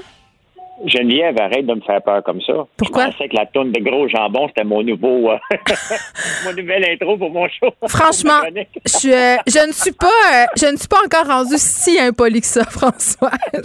Mais non. Non, mais J'ai manqué la, la, la fin de Dani, fait que là, j'entends gros jambon, j'ai fait comme, OK, elle veut m'emmener où, là, tu sais? Non, non, c'est juste parce qu'il y avait un, un article sur TVA, je crois, où on disait, euh, en fait, aux gens de pas aller faire leur épicerie euh, tous en même Ah oui, temps. Donc, oui, les oui. gens vont faire des provisions, puis ils disaient, le jambon, on peut le garder euh, longtemps ou pas longtemps. Est-ce que le jambon est dangereux? Puis on rit un peu de ça parce que le jambon, ça se garde mille ans. C'est fait pour ça, tu sais, au réfrigérateur. Puis là, quand Ben je dis mille ans, vous aurez compris que je viens du Saguenay, donc faut couper tout ce que je dis en quatre. J'exagère. Exact. on se parle de connexion euh, Internet. François, c'est un sujet dont on discute souvent, toi et moi. C'est pas partout au Québec où on a Internet haute vitesse. Et là, il y a cet article de Radio-Canada où on nous dit euh, que dans Charlevoix, c'est très, très compliqué. Il y a des gens qui sont pas capables de travailler, des députés qui sont pas capables de siéger à l'Assemblée nationale et qu'il y a une personne qui a voulu faire mettre l'Internet haute vitesse chez elle et le bill, c'est comme quelque chose comme 47 000 Euh, oui, puis tu sais, c'est un peu pathétique parce que le gouvernement Trudeau vient d'annoncer il y a deux semaines euh, que l'Internet haute vitesse va se rendre en campagne pour 2030. On est en 2020, on parle de toutes les autos électriques en 2035. Euh, Mm. Mais c'est une drôle, promesse de la 2035, CAQ, hein, de rendre l'Internet haute vitesse partout au Québec. Euh, Promesse qui va véritablement, on le sait maintenant, être brisée. là. Mais tu sais pourquoi? Parce qu'il y a une foutue chicane de poteaux. Il faut qu'ils passent la fibre optique si on va avoir l'Internet comme Mm. en ville. Et euh, c'est Bell qui euh, contrôle les poteaux, c'est à eux. Donc, il faut qu'ils louent chacun des poteaux. C'est compliqué. Fitzgibbon, il y a quelques semaines, il avait dit qu'il était pour régler ça, c'était supposé être réglé. La réalité, c'est que c'est pas la fibre optique l'option. Hein. L'option va venir probablement d'Elon Musk avec Starlink, qui, va, qui est déjà en, en bêta. Donc, pendant que le gouvernement va mettre des milliards pour nous déplacer à fibre optique, on va pouvoir avoir l'Internet haute vitesse à partir de satellites et c'est plus vers là qu'il faut investir. Euh, La réalité, par contre, en ce moment, la réalité, on la paye solide. là. Euh, moi, pour être capable de fonctionner, j'ai une bonne relation, j'ai eu une mauvaise relation au mois de mars avec mon fournisseur. C'est moi ici, ma connexion Internet, là, me coûte 110 piastres par mois, juste pour la connexion Internet, pas TV, là. Il n'y a, a pas de forfait, là. C'est 100 110 piastres par mois. À ça, il a fallu la semaine passée, parce que ça a tombé plusieurs fois, c'est le lot en campagne, ça tombe tout le temps. Euh, j'ai été obligé de faire augmenter mon forfait de cellulaire pour être capable de switcher vers mon cellulaire, pour être capable de faire fonctionner la. Donc, mon forfait cellulaire me coûte 300 pièces par mois. Mm. Rajoute à 110 et je fais des directs sur euh, les réseaux sociaux à tous les jours. Euh, Et il 18, y a un hein? gars qui 18 m'appelle- par jour, je pense. J'en fais beaucoup. Et mais pour être capable de le faire, il y a une compagnie qui m'a prêté une technologie qui me donne trois connexions Internet pour être capable de le faire. Sinon, je ne serais pas capable de le faire. C'est pour Donc, ça. pour être capable de fonctionner, ça me coûte en, en- en moyenne entre 700 et 800 pièces d'Internet par, euh, par mois. Ah, ça n'a aucun sens, François. Il y a plein de gens qui peuvent pas se payer ça. Il y a des gens qui peuvent pas non plus le passer dans la compagnie. Là. Moi, ça me faisait capoter aussi euh, la semaine dernière là, quand on parlait d'enseignement en ligne, quand on disait, OK, euh, les étudiants de secondaire, une semaine de travaux en ligne, puis si on s'en va en enseignement en ligne parce qu'on a trop de cas, il n'y a pas de problème. C'est pas vrai. là. Il y a à peu près quatre régions au Québec où ça serait pas un problème. Et ailleurs, euh, on serait dans des situations comme celle que tu viens de décrire où on devrait débourser, où on aurait, on aurait peut-être même pas accès à de la haute vitesse. Là. Ben non, regarde mon frère, euh, son euh, sa conjointe et lui, c'est deux professeurs. Quand ils ont fallu enseigner, euh, puis quand ils vont devoir enseigner de la maison euh, au mois de décembre, eux autres, ils ont une connexion Internet euh, extrêmement lourde. Tu sais, même, mettons, moi, j'ai du 5 MB là, quand ça va bien. Eux autres, ils ont du 0.3. Donc, ce sont deux profs qui doivent enseigner en même temps. Ils peuvent pas le faire. Mais ça marche pas. Tu sais, il y a des ré- Ben, ça marche pas. C'est bien évident. Donc, ils viennent ici. Ils prennent ma connexion pour qui est un peu plus stable pour être capable de fonctionner ou ils, ils le font tout simplement pas. Ils n'ont pas la capacité. Donc, c'est quand même triste que dans un Québec, on est à peu près l'équivalent de, de- des années avant du Plessis pour l'électricité, lorsqu'on a nationalisé l'électricité. Euh, c'est un peu là qu'on est en ce moment. On est comme dans le néant. C'est certain que pour les gens de la ville, ils n'ont aucune idée de quoi qu'on parle. Moi, Non, mais on a l'idée que, parce c'est à 6 heures de la ville que c'est problématique, mais on redit, là, c'est pas ça. là. Il y a des places à une heure de Montréal où l'Internet, l'Internet, pardon, euh, tous pas mal. là. J'étais à 90 minutes de Montréal. Hier soir, avec la neige, là, oublie ça. Là. Hier soir, l'Internet n'était tout simplement pas là avec la neige qui est tombée. Euh, la télévision, ben, c'est la même chose. S'il neige, on n'a pas de télévision. Euh, Ben, mais Mais bon, on est heureux quand même. Regardez, The simple life. Moi, je, suis- moi, je suis dans un, euh, euh, un, voyons, un paysage bucolique. La neige est là. euh, Bon.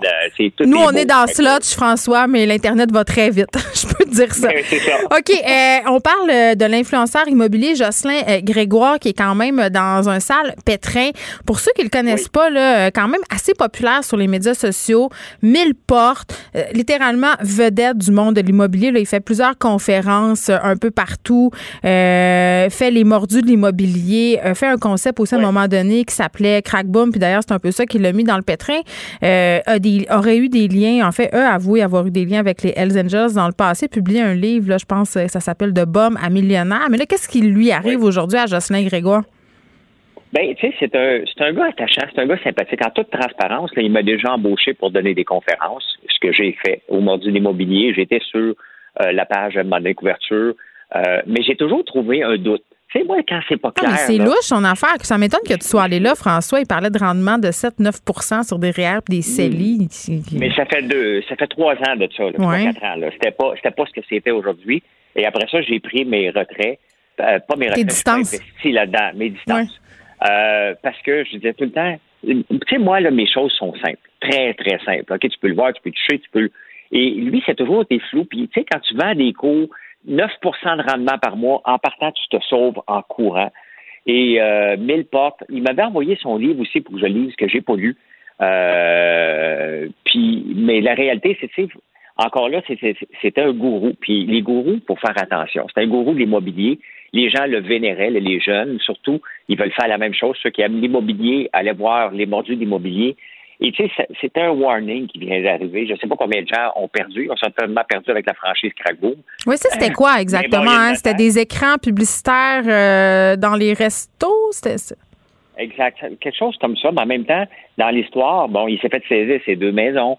Il y a une notaire qui a été radiée parce qu'elle a pris de l'argent qui était en fidéocommis. Elle a transféré pour qu'il puisse acheter la plus grosse transaction qui était 400 Ouais, 2 millions, là. Fait que, tu sais, la réalité, là, Geneviève, c'est que quand on voit ça, OK, on peut jaser avec ces personnes-là, c'est des bonnes personnes, mais mettez pas votre argent dans des. Allez suivre des cours pour faire du 9% par mois, là, ça n'existe pas. OK? Euh, Si c'est trop beau pour être vrai, ce n'est pas vrai. Puis encore là, combien de fois que les gens vont embarquer? Euh, tu sais, en toute transparence, moi, je fais du day trading, puis les gens veulent que je transige leur argent. De un, je n'ai pas le droit. De deux, je, comprends très bien pourquoi que des gens, des pseudo-gourous, profitent des gens qui sont un peu faibles. Parce que ça a l'air être beau, les gens veulent te donner de leur argent. Voilà, mais quand c'est trop beau pour être vrai, souvent c'est que ça l'est, là. C'est un adage super éculé, mais c'est c'est vrai quand même, cette affaire-là, quand ça a l'air trop beau. Oui, mais donc il est dans le pétrin, puis euh, tu sais, honnêtement, je prends pas sa défense. Moi, des choses comme ça, c'est non, c'est tolérance zéro. là, Non, c'est de la fraude.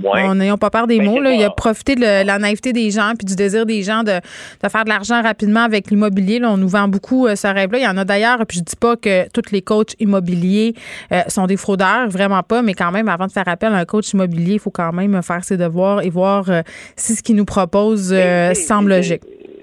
Mais tu sais, Geneviève, je sais pas si c'est avec toi, j'en ai parlé, mais tous les coachs au complet, faut faire attention Ben, ben, avec oui. les coachs, les coachs de day trading, les coachs de ci, les coachs de ça. Moi, le gars, j'en fais, j'ai une technique, je la monte en vidéo, mais j'ai rien à vendre, OK? Puis je veux rien savoir, je gère pas votre argent, je vous montre une technique, appliquez-la à vos risques et périls, faites ce que vous voulez faire, mais euh, faut pas embarquer les gens, c'est trop facile. C'est trop facile, puis on le voit encore, c'est un paquet de petits jeunes qui vont avoir perdu leur mise. C'est tous des, c'est tous des, des gens dans le 35-40 ans, il n'y a pas beaucoup de 60 là-dedans. là. Tant- Non, mais c'est des gens qui veulent faire de l'argent mais- rapidement euh, puis qui tombent dans le panneau. Euh, en terminant, euh, François, euh, la mairesse de Longueuil qui fait encore parler d'elle, euh, tu sais, ces pancartes, euh, j'achète votre maison cash. Euh, ben, ce sont des entrepreneurs souvent qui vont acheter des immeubles un peu décrépits, des maisons qui sont un peu à l'abandon pour faire construire des choses sur le terrain. Finalement, ils achètent le terrain, on va se dire, et la mairesse de Longueuil essaie de mettre un stop à ça. Ben, écoute, euh, un, c'est spécial. hein. Quelqu'un se promène, cogne à ta porte, regarde ta vieille maison, elle vaut 200 000, puis dit, ah, je te donne 300 000. La tentation va être claire. Mais quand tu regardes l'article au complet, ça sent pas bon encore. Non, ça a l'air bizarre. dit, Ouais, Ouais. Ça a l'air bizarre. Parce que quelqu'un vient cogner à ma porte, m'a acheté ta maison cash, m'a dit décolle, OK, va jouer ailleurs. Euh, c'est pas de même ça se passe une transaction, mais là, ils ont dit il y a des drames humains qui vont jouer. On avait promis aux gens. Tu sais, le, le gars, le, le, oublié son nom, c'est un Steve, là. Lui, Je il dit, écoute, ça. euh, euh, on a déjà dit aux gens, il dit, il dit d'un côté qu'il a déjà acheté maison, puis il dit de l'autre côté qu'il a promis euh, aux gens d'acheter leur maison, puis là, ben, Steve il- Blanchet, il- oui, oui. euh, Puis il y a une belle chanson, là. Euh, Steve Ben, Blanchet. il parle des deux côtés de la bouche dans le même euh, dans trois lignes. là. Donc la réalité, c'est que c'est un entrepreneur qui essaie de profiter de maisons délabrées, puis la mairesse a le droit de changer. Tu sais, la réalité, c'est que les maires, là, un coup que le permis est donné, là, tu peux pas le changer en cours de chemin. Mais entre-temps, ils peuvent changer les règles tant qu'elles veulent. Là. S'ils veulent pas des duplex, ils peuvent dire que c'est fini duplex. Maintenant, il y en a plus, c'est des maisons euh, et, et dans Mais ils ont fait, ils ont fait quelque chose de semblable dans le quartier Rosemont à Montréal parce qu'il y avait trop de duplex qui étaient transformés en maisons unifamiliales. Tu sais, à un moment donné, il faut faire des règles d'urbanisme parce qu'il y aura juste la spéculation immobilière et les, le gap, si on veut, euh, en- entre justement les gens qui vont là, s'achètent des maisons, font des flips euh, et les logements abordables devient tout simplement ingérable. À un moment donné, il faut que la ville mette son pied à terre, pas le choix. Ben oui, puis c'est comme ça. Puis c'est correct de. de tu sais, moi, faut respecter l'urbanisme. On peut ne pas être d'accord, on peut le questionner.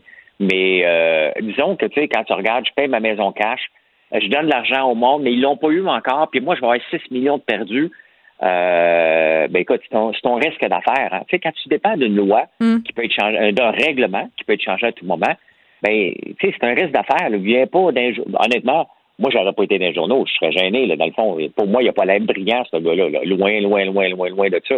Mais tu sais, euh, le- ouais. Moi, j'ai déjà appelé à un de ces numéros-là parce que ça, ça se fait à Montréal aussi. J'étais intriguée. Euh, ma maison était à vendre, puis c'est pas que je voulais la vendre cash du tout. Là. Je me suis dit, voyons, ça n'a aucun sens cette affaire-là. Ça doit tellement être justement euh, du crime organisé ou du shylocking ou n'importe quoi. Puis j'avais appelé. Puis effectivement, là, quand on dit ça sent pas bon et c'est trop beau pour être vrai et ta petite voix intérieure te dit touche pas à ça, ma belle, là, ben, c'est exactement ça qui s'est passé. Le gars était quasiment rendu à me dire allait arriver chez nous avec sa valise de cash et que ça allait être réglé euh, en 24 heures. Bref, ça sent pas bon tout ça. Merci François, on se reparle demain. Pour elle, une question sans réponse n'est pas une réponse. Geneviève Peterson. Cube Radio. Cube Radio. En direct à LCN. 14h30, c'est le moment d'aller retrouver notre collègue dans nos studios de Cube Radio. Salut Geneviève. Bonjour Julie. Alors, comment tu as réagi lorsque tu as vu samedi cette euh, manifestation anti-masque à l'intérieur d'un centre commercial, là, la place Rosemère pour être euh, plus précise? Ouais, moi j'ai appelé ça la danse pandémique quand j'ai vu ces vidéos Ah euh, oui, circuler sur les médias sociaux. Ma première réaction, ça a été mon Dieu, que je fais-tu bien de pas aller au centre d'achat? Parce que euh, depuis le début de la pandémie, il faut dire que j'essaie d'éviter ce lieu-là parce qu'à chaque fois, oui, euh, je vois des gens euh, qui respectent les consignes, mais je vois aussi beaucoup d'attroupements. Et là, on le voit là, carrément des gens qui dansent. Euh, puis on sait, le danser, là, ça favorise euh, les gouttelettes, donc les fameux aérosols là, qui sont pointés du doigt désormais dans la propagation de la COVID-19. Et vraiment, ces gens-là qui ont présenté cette manif, parce que c'en est une finalement, comme un, un- un acte de désobéissance civile, moi j'ai envie de dire que c'est de l'égoïsme pur. Parce qu'en ce moment, on est en train de faire un effort. Puis les centres d'achat, tu sais, ont déjà assez de misère comme ça là, en ce moment. Pour vrai, là, euh, les commerçants en arrachent. C'est pas le temps d'aller faire des éclosions. Puis ces gens-là qui dansent là, tous en cœur, là, après ça, ils vont aller où? Ils vont aller se promener dans leur famille? Ils vont aller dans des parties de Noël? Donc, je trouve vraiment que c'est d'un égoïsme sans nom. Oui, et c'est surtout que ça a attiré aussi bien des curieux, à peu près autant, une trentaine, mais eux qui portaient leur masque, qui ont filmé cette, cette danse, euh, cette danse manifestation, je, ne sais trop comment l'appeler. Euh, néanmoins, il y a 18 constats d'infraction qui ont été euh, émis de plus de 1500 dollars chacun et l'organisatrice, elle, en a reçu trois. Alors, trois fois euh, 1500, là, ça fait 4500 dollars pour avoir organisé cet événement. Mais pour l'instant, les policiers ne veulent pas agir plus durement hein, avec les, les gens, les anti-masques. Ils veulent plus y aller avec une certaine sensibilisation. Ben, j'ai envie Crois-tu que c'est une bonne façon? Ben, en, en fait, j'ai envie de dire tant mieux pour les constats euh, d'infraction, parce qu'une chose qui est vraiment fondamentale de spécifier ici, là, c'est pas le droit de manifester qui est remis en question. Le, le gouvernement est assez Mhm. clair depuis le départ à cet effet. Là, on a le droit de manifester, on a le droit d'avoir des idées anti-masques. On est dans une démocratie après tout. Par contre, il faut se conformer aux règles sanitaires quand on le fait, quand on manifeste. Est-ce que ces gens-là auraient pu manifester dehors, par exemple? La réponse est oui, mais il aurait fallu qu'ils se soumettent quand même aux règles de santé, aux normes sanitaires. Et euh, moi, je suis un peu tannée, là. On a beaucoup eu, euh, au niveau des corps policiers, une approche de sensibilisation. On, on, le voit dans les vidéos, là, dans plusieurs extraits, euh, des policiers qui essayent de discuter, qui essayent de tendre des masques. à un moment donné, mhm. ça va faire la compréhension. Là, il faut sévir. Ces gens-là, qu'est-ce que tu veux, ils comprennent pas. Ils mettent la, moi, c'est là où j'accroche. Ils mettent la sécurité de d'autres personnes en jeu. Quand tu mets ta propre sécurité en jeu, quand tu joues avec ta santé toi-même seulement, j'ai pas de problème. Encore là, ça me tente pas de payer tes frais de santé si tu pognes la COVID.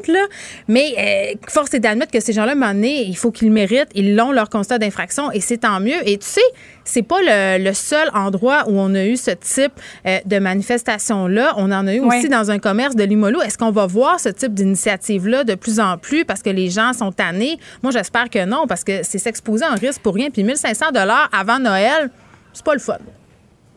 Oui, et c'est surtout... Euh, euh, exposer le, risque de, mettre en péril la sécurité des gens qui nous entourent, mais d'intervenir plus durement euh, du côté des policiers. Geneviève, tu ne crois pas que ça pourrait mettre de l'huile sur le feu?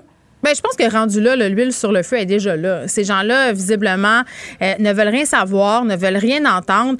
Donnons-leur des mhm. contraventions et barrons-les donc nos parties de Noël. Hein? T'as fait le fou, t'as fait une danse pandémique au centre d'achat, tu viens pas manger de la dinde chez nous. voilà, alors voilà qui est Barré. dit. je sais pas si toi, est-ce que tu en as dans ta famille? Non, non, moi les gens dans ma famille sont disciplinés jusqu'à preuve du contraire, je les ai pas vus se faire aller ces médias sociaux ni dans la dans la vraie vie. Merci beaucoup Geneviève, bon après-midi à toi. Merci. Geneviève Peterson. Une animatrice pas comme les autres. Cube Radio. Bon, on va poursuivre cette discussion de centre d'achat en se demandant euh, qu'est-ce qu'on va faire pendant le temps des fêtes au niveau de notre consommation? Est-ce qu'on va l'adapter à la pandémie? Est-ce qu'on va dépenser moins? Est-ce qu'on va dépenser plus? On en parle avec Benoît Duguay, qui est spécialiste de la consommation, professeur titulaire à l'École des sciences de la gestion de l'UQAM. Monsieur Duguay, bonjour. Bonjour, Mme Peterson. Bon, premièrement, avez-vous vu euh, ces gens euh, dans le centre d'achat sur la rive nord de Montréal qui se sont adonnés à une danse pandémique sans masque? Ah non, ça, non. Vous l'avez pas vu? Non, non. écoutez, là, les professeurs, qu'on le croit ou non, les professeurs sont débordés d'ouvrages. Vous travaillez? Oh non! non, mais c'est parce que je vous explique un peu brièvement ce qui s'est passé, M. Duguay, parce que je veux vous questionner un peu là-dessus. Euh, il y a eu une manifestation, en fait, dans un centre d'achat de Rosemère, une cinquantaine de personnes qui se sont réunies en plein milieu du, euh, du mail, comme on disait dans le temps. Ils se sont fait aller le popotin, ils ont dansé sans masque, ils se sont récoltés euh, des contraventions quand même. Et puis je me disais, tu sais, en ce moment, il y a beaucoup de gens qui sont réticents à aller au centre d'achat, ne se sentent pas en sécurité. Ça va pas nous aider à rétablir, si on veut, le sentiment de confiance de se rendre dans ce genre d'endroit? Ben là, premièrement, je vais dire, je vais dire euh, oui, tu as raison. OK, tu as raison et tu n'as pas raison. J'aime euh, ça. Tant qu'aux gens de, de Rosemère, là, je suis bien content qu'il y ait eu des contraventions parce que ça n'a aucun sens. Mais disons que je suis pas surpris. Il y, avait une psychologue et euh, une, épidémiologiste qui était à tout le monde en parle hier, puis elle, parlait justement, la psychologue, des, des gens qui, eux, ils, le stress, ils vivent ça très bien, ils, ne croient pas beaucoup à la COVID, puis il y en a mhm. d'autres qui sont extrêmement stressés, puis qui vivent chez eux. De toute évidence, on sait à quelle catégorie à, partir de là Puis bravo à ceux qui sont intervenus pour donner des contraventions. Ça n'a pas de sens. Bon, mais c'est pas le seul sujet. Ben non, puis, en, puis en même temps, on va parler de consommation. Euh, bon, j'ai envie qu'on se demande ensemble euh, qu'est-ce qu'on va faire parce qu'on est dans une période incertaine. Puis je dis, est-ce que ça va euh, faire retourner les gens dans les centres d'achat? Euh, bon, euh, je taquine un peu parce que je dis tout le temps la blague, à chaque fois que je passe devant un centre d'achat, les stationnements sont pleins. Les peu de fois où je suis allée, il y avait de longues files. C'était vraiment bourré de monde. J'avais pas l'impression qu'on était en pandémie du tout et qu'on faisait, entre guillemets, du magasinage essentiel.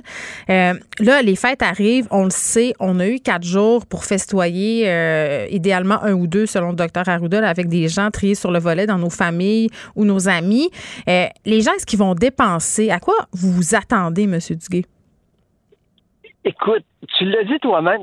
En fait, tu as dit deux choses qui se contredisent, euh, ben, mais en fait, tu es comme moi. OK? Tu dis, euh, euh, ils ne devraient pas aller là parce qu'ils vont se faire infecter Ouais. les- dans les centres d'achat, puis les centres d'achat sont pleins.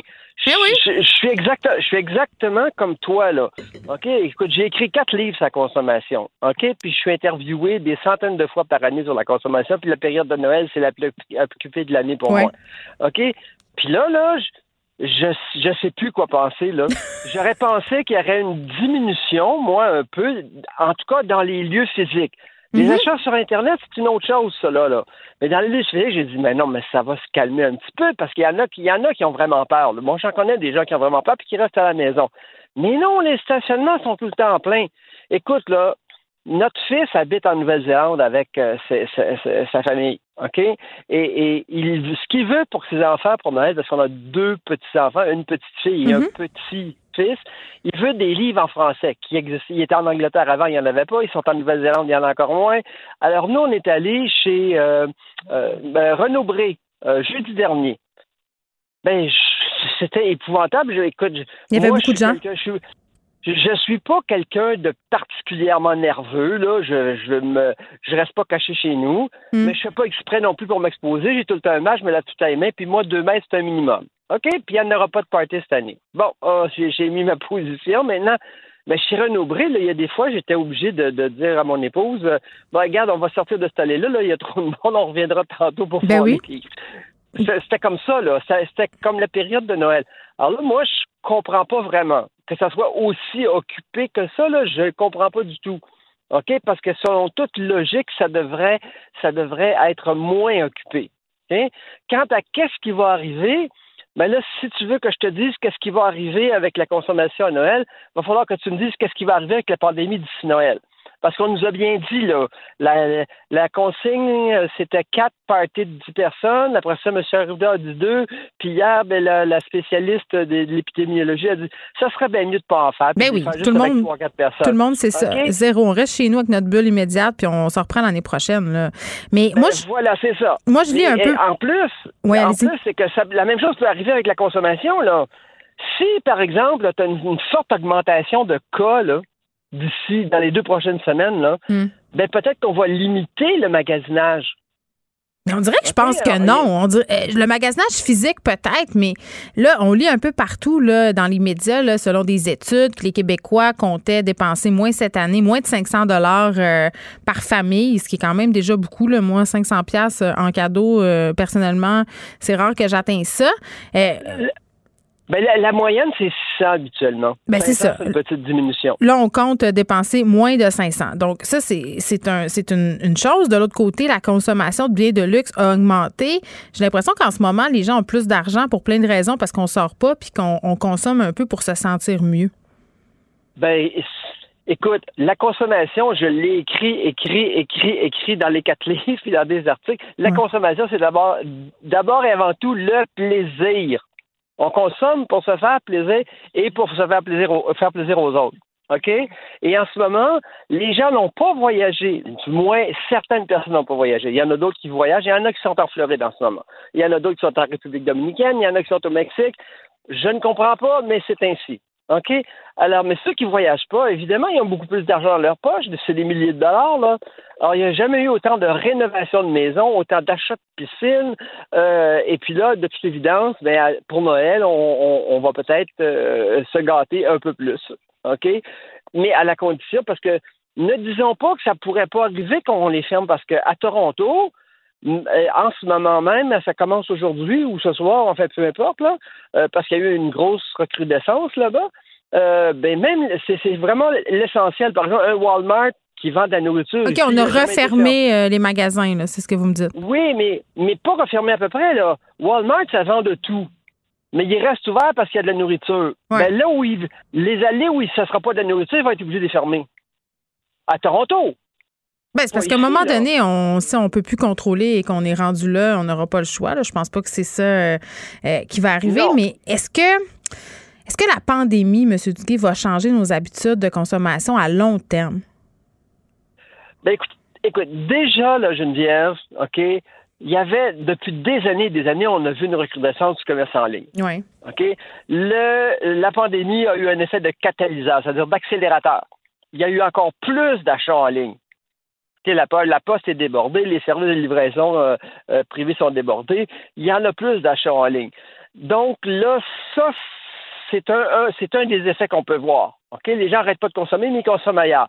Est-ce que ça va demeurer après, après la pandémie? Moi, je pense que oui. Je vais te dire pourquoi je pense que oui. C'est parce que le consommateur, il a des habitudes. Hein? Et ces habitudes-là sont longues à former. Puis une fois qu'elles sont changées, de faire revenir à d'autres choses, ça prend beaucoup, ça va prendre beaucoup d'efforts. Par exemple, la rue Sainte-Catherine, là, je, vais, je vais juste faire une analogie. La rue Sainte-Catherine, ça fait 3, 4, 5 ans, combien de temps qu'elle était en désordre, là? Ben, ça fait longtemps, puis elle est un peu morte. la rue Saint-Denis aussi, par ailleurs. Elle n'est pas forte. Je pense qu'on pourrait, on pourrait faire une funéraille là, pour la rue Sainte-Catherine, puis ça, revient, ça reviendra jamais, je te dis, là, j'utilise le mot jamais, ça reviendra jamais comme avant. Les gens sont partis au 10-30, sont partis à Laval. Mais pourquoi je avec tournerais pour trouver un stationnement pendant 30 minutes puis que je paierais 40 pièces de stationnement quand je peux aller me stationner gratuitement puis avoir Ben voilà. euh, le confort d'un centre commercial avec des grandes surfaces qui sont super spacieuses? Et pourtant, tu étais peut-être une incontournable du centre-ville avant. En tout cas, nous, nous l'étions. Ben, mais hein, ben oui. Maintenant, on le fuit. Maintenant, on le fuit. Et Mm. avant qu'on me fasse revenir au centre-ville, là, ça va en prendre des pirouettes. Là. Ça va prendre plus qu'un stationnement gratuit. Non, pour vrai, parce que l'expérience est désagréable à tellement de niveaux, puis on nous répond seulement en anglais en plus. Donc ça, c'est pas le fun. Euh, là, c'est le Black Friday, OK, qui s'en vient le vendredi fou pour les intimes. Là, ma boîte courriel, là, Monsieur Duguay, je pense qu'elle est séparée en trois. Là. Moi, je suis sur Gmail, fait que je peux avoir mes courriels réguliers, une boîte pour les réseaux sociaux, puis une boîte pour la promo. Là, là les commerces, les chaînes, euh, ils sont, ils rivalisent d'ingéniosité pour me faire dépenser. On a même, on devance même les rabais du Black Friday. Là, je peux commencer à en bénéficier là, là lundi. Ça, ça fait trois semaines qu'on fait des Je rabais sais, Black fou. Friday. Là. OK? C'est, on compte beaucoup sur le Black Friday parce que la période qui va de maintenant jusqu'après Noël est très importante pour les marchands. OK? Alors, ils, ils essayent d'a- d'attirer les gens chez eux. Une fois que les gens ont dépensé l'argent, ben, dépenser, dépenser, ça sera, ça ira dans nos poches et pas dans les poches de, de- de- du, du concurrent. OK? C'est pour ça qu'on lui rabat les oreilles avec le Black Friday depuis trois semaines. Mais, qu'est-ce qui va arriver le Black Friday? Moi, il y a, il y a, il y a, il y a, deux semaines ou un peu plus de ça, je disais à un journaliste du, du euh, Journal de Montréal que je pense que ça va être plus petit cette année. Puis là, ça va paraître dans le Journal de Montréal dans les prochains jours. Là. Mais moi, j'étais en train de me, réviser- me, me raviser parce que je vois les centres d'achat bondés. Là. Je suis sûr que si j'y allais cet après-midi, il va y avoir encore plein de monde parce que les gens travaillent beaucoup à distance. Quand ils sont allés travailler, ça va au centre d'achat. OK? Alors, là, c'est vraiment imprévisible. OK, ça n'aura pas l'impact euh, ça a aux, aux États-Unis. Il n'y a jamais personne qui s'est fait piétiner à mort dans un Walmart canadien. OK, ça arrivera. Grand bien nous en fasse, j'ai envie de dire. Mais est-ce que est-ce que les gens vont fuir le, le Black Friday? Là, je suis plus certain du tout. Mais là, il va, ça veut dire qu'on se rassemble, ça veut dire que qu'écoute, il n'y a, pas de distanciation. Les gens ne respectent même pas parce que Non, dans mais les ça se passe en ligne, le Black Friday maintenant, non?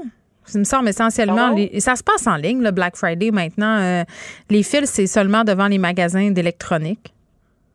Oh, pas seulement, pas seulement Non? Geneviève, parce que non, ben l'électronique là, c'est c'est c'est surtout le lundi, hein, le le, Le le, oui. cyber lundi. Ah oui, il y a ça aussi. Ben oui, Mais- évidemment. Mais euh, le Black Friday euh, ou le vendredi noir ou le vendredi fou, peu importe comment on veut l'appeler là, Hmm. ça nous vient des États-Unis, c'est pour ça qu'on dit que c'est le Black Friday. Euh, c'est un peu de tout qui est en vente là. OK? Puis ça se passe beaucoup en magasin. L'année passée, ça, en fait, ça augmentait d'année en année. Cette année, moi, je me disais, ben, il va y avoir un ralentissement. Mais là, j'en suis plus du tout certain. Il va falloir attendre à la journée même pour savoir qu'est-ce qui se passe, là. Mais compte sur moi que je n'irai pas dans euh, parce que ma conjointe a un problème d'insuffisance cardiaque, que je veux pas rentrer de microbes dans, la- dans la maison. Fait que j'irai pas m'exposer dans un centre commercial, là, juste pour le plaisir de savoir qu'est-ce qui se passe. J'irai voir dans le centre, dans le parking, Hmm, voir s'il y a bien du monde, là. Oui, ben, je pense qu'on va être une maudite gang euh, à faire ça et c'est tant mieux, j'ai envie de dire. On peut encourager les commerçants en ligne. là. pourquoi aller s'exposer pour rien? Euh, on aura, euh, on attend le vaccin. En tout cas, moi, j'attends le vaccin pour Ben, aller ça, traîner au ben, centre d'achat. Oui, c'est ce que la, la, la, la, la spécialiste de- de- en infectiologie disait hier. Ouais. C'est rien là. Il s'agit d'attendre quelques mois, puis on, là, on, on, on va pas, on va pas faire mourir des gens qu'on aime. Ben, c'est ça. Alors, Euh, fait qu'on on saute un tour et pour la dinde et pour le centre d'achat. Moi, ça serait ma recommandation. Mais qui suis-je pour faire des recommandations? Benoît Duguay, merci. Spécialiste de la consommation, professeur titulaire à l'École des sciences de la gestion de l'UQAM. Le, le commentaire de Varda Étienne, une vision pas comme les autres. Salut, Varda. Salut Geneviève. Est-ce que tu comptes revendiquer euh, des aubaines du Black Friday? Oh, moi, ça m'angoisse tellement. Ça m'angoisse tellement, mais en même temps, tu sais, en même temps, j'ai une, une, une compagnie, une gamme de cosmétiques, donc j'ai pas le choix. Tu sais, j'offre à mes clients, mes clientes des rabais, des rabais quand même très intéressants, mais comme tu l'as dit tout à l'heure, avec ton euh, la personne que tu, tu parlais Benoît Duguay? Oui. oui, Monsieur Duguay, merci. La majorité des achats se font en ligne parce que moi, je n'ai pas ni l'envie ni le courage et j'ai surtout pas envie d'attraper la COVID. Donc, tu sais, moi, ça m'angoisse aller en magasin puis de voir une gang de personnes qui se garochent comme, écoute, la misère sur le pauvre monde pour acheter soit un téléviseur 95 millions de pouces ou, tu sais, un dernier chandail comme tu t'es battu avec la madame qui, a- qui a voulu t'assassiner pour un chandail. Chez Zara. Moi, je- Never forget. et- et- Chez Zara. Mais, éc- moi, je trouve ça inconcevable puis ça me dépasse, Geneviève. Donc, je n'ai ni la patience ni l'envie, mais je peux comprendre qu'il y a des rabais qui sont intéressants. Mais ce que les gens oublient, c'est que, tu sais, le Black Friday, c'est pas juste le Friday. Ça commence aujourd'hui, ça va se terminer genre en mai 2084. Tu sais, t'as tout le temps, puis je comprends t'as des rabais, là. Puis moi, j'ai découvert une nouvelle technique, euh, puis après, on passe à ton sujet, là, mais... Euh, tu sais, quand tu vas sur le site d'une boutique en ligne pour la première fois, puis tu laisses des objets euh, dans ton panier, puis tu les achètes pas, là, ben 24 heures plus tard, c'est drôle, hein, tu reçois plein de rabais, plein d'offres de shipping Exact. gratuits. Donc, tu sais, on peut titiller la machine euh, comme ça en tant que consommateur. C'est assez intéressant de le faire.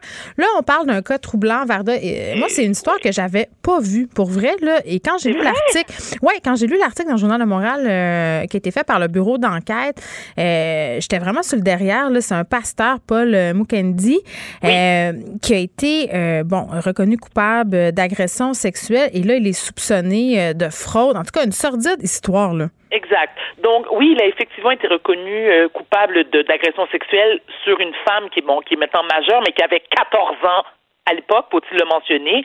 Et là, il est présentement accusé de fraude. Il a fait faillite l'année dernière, mais malgré sa faillite, il avait des, euh, des passifs d'environ euh, un demi-million de dollars, oui, 559 000 dollars pour être précise.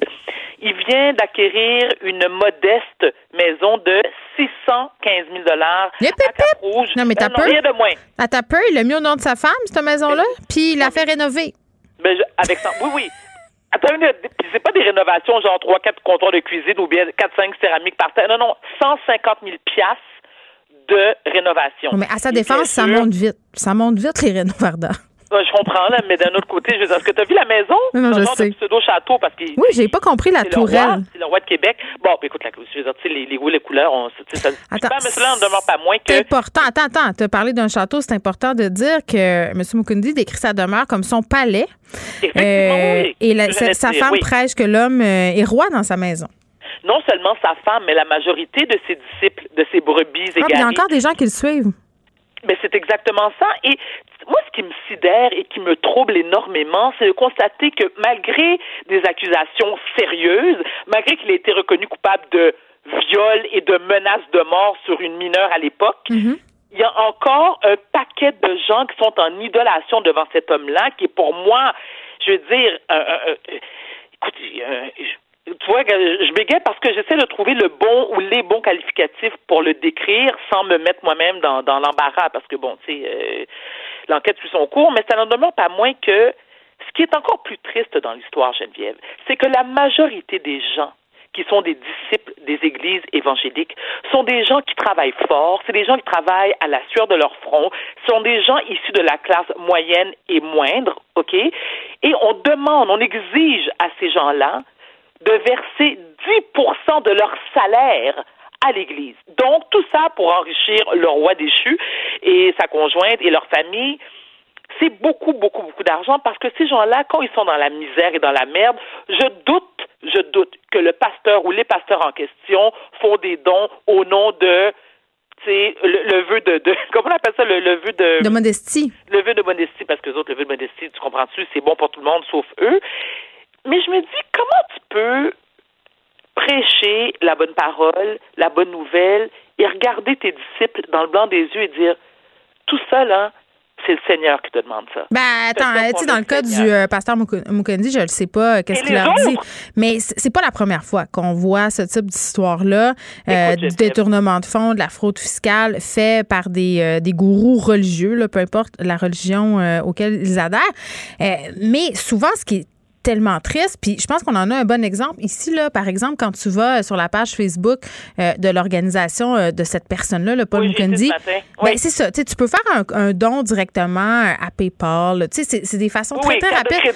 Puis, tu sais, les gens ont aucune idée où va leur argent, puis ils font confiance euh, à, leur pasteur, à leur leader religieux. Non, je t'arrête tout de suite, Geneviève, je t'arrête tout de suite. Non, ils savent très bien où va la... Ben non, voyons. Tu penses? Ils savent que Non, le gars s'engraisse avec les fonds. Là. Je pense pas Je que... sais, Geneviève, moi je te parle en connaissance de cause. Ah oui? Je connais des gens, je connais des gens, dont une personne qui a l'âge de ma mère, qui est la mère d'une copine, qui s'est fait avoir pour un montant quand même substantiel de 180 000 Et là là? Elle a hypothéqué son triplex. Mais voyons, pour, pour, pour faire un train de vie à cette personne. Non, mais attends, cette femme-là, cette femme-là qui est une c'est loin d'être une cruche. C'est une, une infirmière en chef à la retraite. Je te, je te répète, Geneviève, elle a l'âge de ma mère, donc 70 ans passés. Retraite tranquille. Elle a travaillé fort toute sa vie. Là. Elle a fait des doubles, des triples chiffres. Ça, elle, elle connaît ça par cœur. Et se retrouve maintenant Écoute, elle, elle vraiment est en train de songer à peut-être retourner travailler. Tu vas me dire qu'il y a une manque de main-d'œuvre, tu sais, chez les infirmières. Je suis d'accord, mais à 75 ans, il me semble que c'est le temps où tu devrais te la couler douce.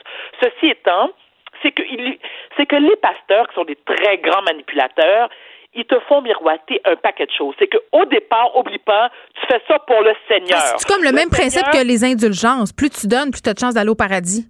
de un et de deux, mais non seulement ça, c'est que plus tu donnes, plus grande va être ton Église, plus nombreux vont être tes disciples, vous allez pouvoir, tu sais, prier ensemble, vous encourager, vous faire des becs, puis la vie est belle. Mais je me dis, quand tu vois que ton pasteur habite à Westmount, par exemple, qui se promène en Bentley, puis qu'il y a des montres Rolex, autant que moi, j'ai de bobettes dans mon dans mon tiroir, tu te dis pas, euh, il y a un problème? Est-ce que tu es omnibulé à ce point-là?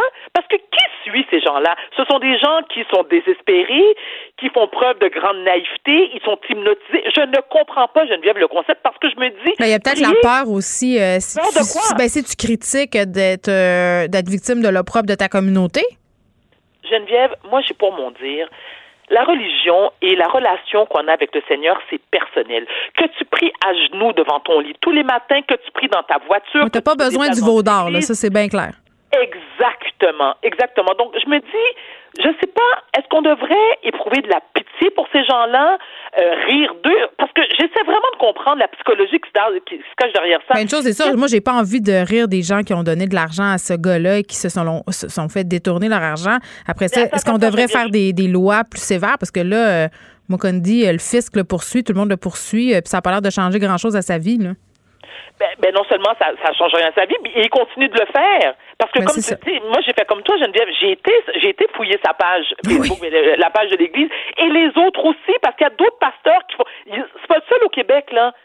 Ils sont nombreux des pasteurs d'églises évangéliques, je veux dire, qui qui manipulent, qui soutirent des sommes importantes là, à leurs fidèles qui n'ont pas les moyens de le faire. Et tu dis bon, attends une minute, qu'est-ce que je pourrais moi, Varda Étienne ou toi, Geneviève, ou peu importe, convaincre, qu'est-ce que je pourrais dire à ces gens-là pour leur faire changer d'idée? Visiblement, fuck all, parce que la preuve, ils continuent à fréquenter des églises, ils continuent à faire des dons importants, ils continuent à défendre le pasteur, parce qu'à ta minute, donner de l'argent, c'est une chose.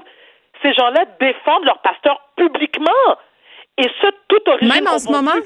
Même en ce moment. Écoute, le pasteur Mukendi est d'origine con- euh, congolaise, Ouais. d'accord? Parfait. Bon, je me suis- c'est vrai que dans la communauté noire, euh, en- lorsqu'on parle de croyances religieuses, c'est très, très fort chez nous. Tu sais, t'as des Mm-hmm. les catholiques, les chrétiens, les baptistes, tout ça. Bon, et les protestants. Ça n'en demeure pas moins que quand j'ai fait le tour, j'ai regardé, parce que moi, j'ai des amis, comme je te dis, qui fréquentent ou qui ont fréquenté l'église de pasteurs évangéliques qui m'ont dit, Varda, tu comprends pas, là. Il y a des Québécois de souche, il y a des Grecs, il y a des Italiens, et ce sont pas tous des gens, tu sais, qui font taxi, là, ou qui sont sur l'aide sociale. T'as des gens, il y a des médecins qui fréquentent l'église. Écoute, la preuve, c'est que la mère de ma copine, oh mon Dieu, j'allais nommer son nom, la, la, la mère de ma copine, c'est une infirmière, c'est une bachelière, là. Mais oui, mais c'est comme dans, dans tout, là, euh, souvent j'entends des gens dire Ah, les gens qui adhèrent aux théories du complot, c'est des gens qui n'ont pas de secondaire 5. Non, non, c'est pas nécessairement vrai. Il y a des gens euh, qui sont très scolarisés qui se font avoir par plein de choses. Tout à fait, Geneviève. Mais tu sais, si tu fais un parallèle entre, entre les gens qui sont. Euh, attends. Complotistes. Merci, excuse-moi, voyelle consonne. Est-ce qu'ils versent 10% de leur salaire? Ben, en tout à la cas, cause? Pense ben- pas, moi. Ben, ils ont. Attends, attends. I beg to differ parce que euh, certains, euh, certains organisateurs complotistes ont, euh, ont fomenté une levée de fonds euh, pour poursuivre le gouvernement du Québec. Ils ont récolté des centaines de milliers de dollars et cet argent-là, euh, on ne sait pas trop est allé où. Tu sais, donc, euh, c'est tout le temps, c'est tout le temps shady, Nébuleux, là. nébuleux. Il y a Oui, toujours oui, des oui, gens qui, qui donnent pour une bonne cause et qui finalement se font avoir. Et c'est très, très triste. Mais là, on rappelle que cette histoire là, de ce pasteur Paul Mukonde est toujours devant la justice. là. donc, on parle au conditionnel. Il serait accusé de fraude. Il aurait détourné des fonds. Revenu euh, Québec euh, a pris des hypothèques légales sur certains de ses biens. là, mais on va continuer bon. à suivre ça. Oui. Tu sais qu'il avait. tu sais qu'il 11, possédait euh, plusieurs montres- 11 des luxueuses montres. Ben oui, écoute. Ça, c'est pour le Seigneur, moins. Varda. Pour le Seigneur. Oh Alors, God. vas en paix. Amen. Oui, toi aussi. Au revoir. Au revoir. Vous écoutez Geneviève Peterson. Cube Radio. Le réseau Avant de craquer, l'Association des médecins psychiatres du Québec et d'autres signataires demandent au gouvernement d'agir dans le dossier de l'accès à des soins de santé mentale dans un manifeste publié ce matin. On en parle avec René Cloutier, qui est directeur général du réseau Avant de craquer. Monsieur Cloutier, bonjour. Bonjour, Madame Peterson. Bon, euh, évidemment, on parle de santé mentale euh, depuis euh, la première vague. Je pense que les choses euh, se sont aggravées, par contre, depuis quelques mois là, pour l'ensemble de la population. Je racontais en début d'émission euh, que malgré mon privilège, malgré que j'avais pas perdu mon emploi, malgré le fait que j'ai trois enfants en santé, hier soir, j'avais pas nié de quoi euh, à l'idée de cet hiver de confinement là, qui s'annonçait. Puis je pense que je suis pas la seule dans ma situation. Puis je disais, tu sais, à un moment donné, il va falloir peut-être se donner les moyens d'agir avant que le pire se produise, avant que les gens tombent dans des états de santé mentale qui sont problématiques, qui sont graves et qui sont longs à traiter. Euh, Là, votre manifeste de ce matin met de l'avant l'idée qu'on doit avoir un nouveau leadership en santé mentale au Québec. Qu'est-ce que vous voulez dire concrètement? Parce qu'il me semble qu'on a fait des annonces assez récemment euh, au niveau de Lionel Carman euh, pour la santé mentale. Oui, on s'attend à un leadership très fort euh, du gouvernement, ce qu'on souhaite que les familles souhaitent depuis longtemps pour régler les problèmes euh, d'accès. Euh, parmi les solutions que notre groupe propose dans le manifeste, c'est d'abord de s'assurer que les guichets d'accès soient efficaces et performants. On sait que c'est pas égal partout au Québec et ça prend un financement suffisant, mais aussi des, euh, des guides, des, euh, des critères pour s'assurer que tous les CCCIUS euh, appliquent de façon efficace là, les, les meilleures pratiques. Là où c'est fait, ça fonctionne bien, il y a moins de délais, puis euh, les euh, personnes qui se présentent peuvent débuter immédiatement euh, les services pour les aider. Mais c'est pas le cas. Donc, ça, c'est la porte d'entrée hein, du réseau. Et euh, on souhaite là, que ça soit plus efficace. Puis on souhaite que dans ces guichets-là aussi, il y ait une personne ressource qui provient des organismes communautaires pour faire le lien, pour coordonner les liens avec euh, les, ressources dans la communauté, comme on sait, qui sont bien ancrés, hein, euh, qui connaissent bien les besoins de la population. Et euh, le fait de, de pouvoir participer là, euh, euh, au guichet d'accès, ben, ça permettrait d'offrir des services dans les milieux de vie des personnes. Oui, mais j'ai l'impression, euh, M. Cloutier, puis vraiment, là, corrigez-moi si je me trompe, euh, j'ai l'impression que vos milieux, là, les connaissent bien, les problématiques, euh, connaissent bien leur population, mais j'ai l'impression que la population, nous autres, là, on les connaît pas, les ressources qui sont mises à notre disposition. Puis ça aussi, ça devrait faire partie du plan du gouvernement. Oui, euh, mais souvent, le problème, c'est pas tant que la population connaît pas les ressources, c'est surtout qu'elle hésite avant d'aller chercher des services, hein, pour toutes sortes de raisons de stigmatisation. Oui, mais aussi le fait qu'on qu'on a dit partout que ça prenait deux ans en moyenne avant de voir un psychologue au Québec. Et voilà, c'est pour ça que les gens euh, souvent hésitent avant d'aller euh, chercher des services, sachant qu'il y a des délais. Et puis, euh, ben, les problèmes euh, se amplifient dans ce temps-là. Puis, ben, finalement, on se retrouve à avoir besoin de services plus spécialisés. Alors, ce qu'on dit, nous, c'est que s'il y a des ressources suffisantes ancrées dans les milieux de vie, des équipes multidisciplinaires euh, euh, de proximité, ben, à ce moment-là, quand on intervient précocement, les, les problèmes sont moins graves et puis s'amplifient moins. Puis à ce moment-là, on enlève cette pression-là qu'on a actuellement dans le réseau de la santé, dans les services spécialisés. Donc, il faut intervenir très tôt et soutenir surtout les familles. Hein. Vous savez que les familles sont le premier rempart euh, face à la maladie mentale. 24 heures par jour, 7 jours par semaine. Donc, euh, si on soutient mieux les familles, les, les organismes communautaires qui les supportent, ben, à ce moment-là, on va euh, régler une partie des, des, des, problèmes de délai, puis euh, euh, avoir moins de, de, pression sur les listes d'attente. Monsieur Cloutier, je suis quand même euh, contente que vous abordiez d'emblée la question des proches de la famille parce que je voulais en parler avec vous. Il me semble qu'on a vu plein d'histoires récemment dans les médias où on a eu des drames sans nom, là, euh, puis ça a été souligné à gros traits euh, par les familles de ces gens-là qui avaient commis des gestes. Puis je pense, entre autres, à ce qui s'est passé à Wendake, là, ce père de famille qui a assassiné ses deux enfants de 2 et 5 ans.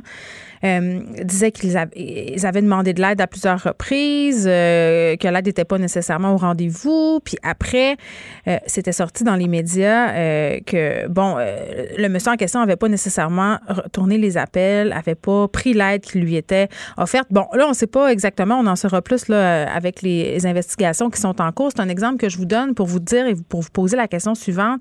C'est quoi le rôle des proches quand on sent qu'un de nos membres de notre famille est en train de, glisser dans des eaux troubles et quand on, est, on fait face à une personne qui n'est pas consciente de son problème ou qui veut pas s'aider, par exemple, qui veut pas prendre sa médication, c'est une question qu'on pose souvent puis on n'a jamais de réponse. Oui, bien, vous savez, quand les familles vivent euh, des crises euh, en raison des problèmes psychiatriques, euh, des, de la maladie mentale, elles ne savent pas toujours quoi faire. Puis, mais on, ne les réfère pas euh, aux organismes qui les soutiennent bien souvent. On, ne pense pas à les soutenir les familles. Puis pourtant, elles sont autant touchées par la maladie mentale que la personne qui est atteinte. Donc, euh, les familles vivent des crises. Puis ça, malheureusement, il y a des drames qui surviennent et, ça, c'est toujours l'exception hein, qui fait. Mais ça, c'est un couteau à deux tranchants parce que ça donne une mauvaise image aussi des troubles de santé mentale. C'est comme si on disait les gens qui ont des troubles de santé mentale sont dangereux, puis c'est pas ça, là. Exactement, c'est ça. Et puis c'est pour ça que les familles sont réticentes souvent à aller chercher de l'aide, du soutien, parce que elles ont peur euh, de, subir les préjugés, les, les, tabous que les personnes atteintes aussi vivent. Donc tout le monde vit ces, ces problèmes de préjugés-là et mm. hésitent avant d'aller chercher de l'aide. Et elles attendent souvent d'être au bout du rouleau avant d'aller euh, réclamer euh, de l'aide dans leur communauté, dans les, les organismes de leur communauté. Hmm. Bon, là, euh, je pense que le côté positif euh, par rapport à la pandémie, là, même si c'est un peu tiré par les cheveux de dire que c'est un côté positif, c'est qu'on n'a jamais autant parlé de santé mentale. Je pense qu'on a eu une prise de conscience collective à l'effet qu'on n'en faisait pas assez, euh, puis qu'on n'avait pas assez d'argent d'investi à ce niveau-là. Est-ce que vous pensez que ça va durer, cette espèce de, lune de miel, entre guillemets, là, où quand on, va sortir de la crise, ça va retomber comme avant? C'est-à-dire qu'on va revenir dans un système, euh, puis dans des sous-investissements? Ben, si vous parlez de lune de miel, on en parle, on en parle, mais euh, est-ce qu'on agit? Ben, on a quand même annoncé des investissements majeurs, là. Oui, majeurs, mais quand même nettement insuffisants. Vous savez, le, pourquoi? La santé mentale, euh, ça correspond à peu près à 6 du budget en santé hein, au Québec. Puis si on regarde dans les autres pays euh, équivalents, mm-hmm. ben, c'est autour de 12% c'est le double. Donc, il faudrait vraiment euh, investir de façon majeure, mais surtout dans les services qui sont offerts dans la communauté, les services de première ligne, les services offerts par les organismes communautaires. C'est là qu'on peut intervenir de façon rapide puis éviter la détérioration. Et, c'est là, que ça manque. Donc, oui, on en parle, on investit, on mm. essaie de baisser les attentes, mais si on veut régler le problème à long terme, il faut investir dans les services de proximité. C'est là que ça se passe pour que les, les, les psychiatres, les psychologues interviennent dans les Oui, les libéraux euh, qui proposaient un plan de couverture universel, je parlais avec la présidente de l'Ordre des psychologues du Québec qui me disait euh, qu'offrir ce type de couverture-là, euh, je pense que c'est quelque chose comme 300 millions par année, que ça coûterait minimalement. Là, ça a l'air énorme et que ça nous sauverait beaucoup de coûts afférents, les congés maladie, les médicaments. Donc, est-ce que pour vous, ça serait une bonne chose que d'aller de l'avant avec ce plan de couverture universelle pour la psychothérapie? Oui, absolument. C'est euh, très important que les gens accèdent ces services-là. Mm. Il faut voir que l'ensemble des services, c'est beaucoup plus large que ça. À tout soutien que les euh, personnes ont dans leur communauté, au-delà des services offerts par les psychologues et les psychiatres, mais ça aussi, ça compte. Ça, ça permet de, de, de pouvoir répondre aux besoins immédiatement des, aux- euh, des personnes, que ce soit de l'information, que ce soit de la formation pour savoir comment intervenir en situation de crise. Si on faisait ça, ça réduirait de beaucoup les recours euh, aux services hospitaliers, services d'urgence, à la police, etc. Donc, euh, tout le monde serait gagnant. Et puis, euh, on sait que euh, la santé, la maladie mentale au Canada, c'est des coûts énormes. C'est en milliards de dollars. Alors, quand on investit dans ces services de proximité, c'est pas une dépense, c'est un investissement. Ouais. Un retour. Ouais, On termine, euh, je vous demande, est-ce que euh, qu'est-ce que vous conseillez aux gens qui se sentent vulnérables en ce moment, qui pensent euh, qu'ils sont sur le bord de déprimer, qui ont des symptômes euh, qui indiquent que ça va pas bien? c'est surtout de ne pas attendre avant d'aller chercher des services. Bon, euh, que ce soit les personnes atteintes ou les membres de l'entourage, il existe des services euh, dans leur communauté. Il faut aller les chercher, ne pas attendre malgré les préjugés, les tabous. Il faut arrêter là, de, de- d'hésiter avant d'aller chercher des services. Puis euh, c'est la meilleure façon là, de pouvoir savoir comment composer avec la maladie mentale, qu'on soit atteint ou qu'on ait Mm. un proche qui soit atteint. Très bien, René Cloutier, merci, qui est directeur général du réseau Avant de craquer. Radio. Geneviève Peterson. Elle réécrit le scénario de l'actualité tous les jours. Vous écoutez Geneviève Peterson. Cube Radio. On retrouve, comme à notre habitude, euh, notre fidèle acolyte Pierre Nantel. Comme à notre habitude, notre fidèle acolyte. C'est moi, ça. Bonjour, Madame Peterson. J'essaie de faire des petites formulations agréables. C'est très agréable, c'est très bon. Tu peux être maître de cérémonie Ben, puis écoute- écrire avec une belle plume le nom des gens devant leur couvert sur une grande tablée qu'on n'aura pas à Noël. Ah, j'ai hâte euh, d'animer des, euh, des soirées corporatives quand ma carrière va être en déclin. OK, Pierre? un autre dont la carrière, euh, un autre dont la carrière est en déclin, c'est peut-être Éric Duhem qui brique la chefferie du Parti conservateur du Québec. Oui, c'est ça, comme si quand ta carrière est finie, tu vas faire de la politique. Ben, est-ce que c'est le mais cimetière du journalisme? Moi, je pose la question. C'est très drôle, ça, le cimetière. Non, t'es très en verve aujourd'hui, Madame Peterson. J'ai dormi, je me suis couché à 9h47 samedi, là, j'ai beaucoup trop d'énergie. Bon, ben écoute, euh, arrêtez de prendre des vitamines aussi. Je suis sûr que vous bourrez de vitamines, vous. N'est-ce pas? Non, je prends aucune vitamine, c'est juste euh, mon moi-même qui est de même. Donc, Éric Duhem, qui cherche une vie, se présente euh, à la chefferie du Parti conservateur du Québec, un parti quand même qui a récolté 1,46% des voix en 2018. On s'entend. Bon, je, je sais pas. euh, écoute, on dirait que j'oriente mon intro, mais quand même, là, euh, lui, il est populaire, Éric Duhem. Il a 77 000 abonnés sur Facebook. Clairement, euh, il va diviser le vote, il va faire augmenter le vote. Euh, puis, il, il, il courtise, en- entre guillemets, un certain euh, électorat qui, euh, qui flirte avec les théories du complot. Je vais, je vais, je vais dire ça de même. Ben, tout à fait. Puis, mais je te dirais que, premièrement, c'est une aubaine. Pour le Parti conservateur Ben, du Québec, c'est une aubaine d'aller chercher quelqu'un qui, a qui a quand même la, la, la stature, on, on peut mettre en guillemets, en italique si on veut. C'est leur Très connu. Oui, oui. Oh, ben, là, ça tu viens de donner une espèce de pronostic à- atroce pour M. Duhem. Moi, au contraire, moi, je, je vois ça d'un très bon œil. Parce que, bon, oui, pour le Parti conservateur, aller euh, chercher Duhem, c'est une visibilité qu'ils n'ont jamais eue. On s'entend là-dessus. Mais la vérité, c'est que les, les complotistes, les anti-masques, euh, je dirais simplement les gens à qui M. Duhem a beaucoup parlé, juste pour pas faire de raccourci, là, il a beaucoup parlé de ces gens-là, mais ces gens-là, ils ont une- une- une- un point de vue qui suscite chez eux l'envie de faire des manifestations. Quand il y a une manifestation, là, il faut qu'il y ait un relais politique. Hein, c'est ça le but d'une manifestation, c'est que le gouvernement, les élus prennent note de quelque chose, que ce soit les gilets jaunes en France ou peu importe. Oh, le but, c'est qu'il y ait un relais politique. Or, personne ne le prend, le relais politique des manifestations des anti-masques puis des, des complotistes. Alors, il va bien falloir que quelqu'un se lève pour dire, ben moi, je vais aller porter ça là où on fait les débats euh, Ben oui, les débats Est-ce politiques, que, est-ce que les conspirationnistes auront une voix à l'Assemblée nationale? Ben, Si c'est le cas, ben c'est parce que effectivement, ce point de vue-là est très répandu dans la circonscription qui aura choisi cette personne-là. On peut déplorer, on peut trouver ça triste, mais c'est quand même ça. Là. Je, regarde, mettons, il y, a, du monde qui représente toutes sortes d'affaires. On, on pense toujours que dans les élections, essentiellement, c'est les grands partis qu'on connaît qui présentent des candidats, mais il y en a tous les gens. Regarde, j'ai pris au hasard la circonscription de Jean Talon. Alors, tu as le Parti conservateur du Québec, justement, dont on parlait, tu as le Parti québécois, mais tu as aussi le Parti citoyen au pouvoir du Québec. Ça, c'est Maxime Bernier, c'est ça?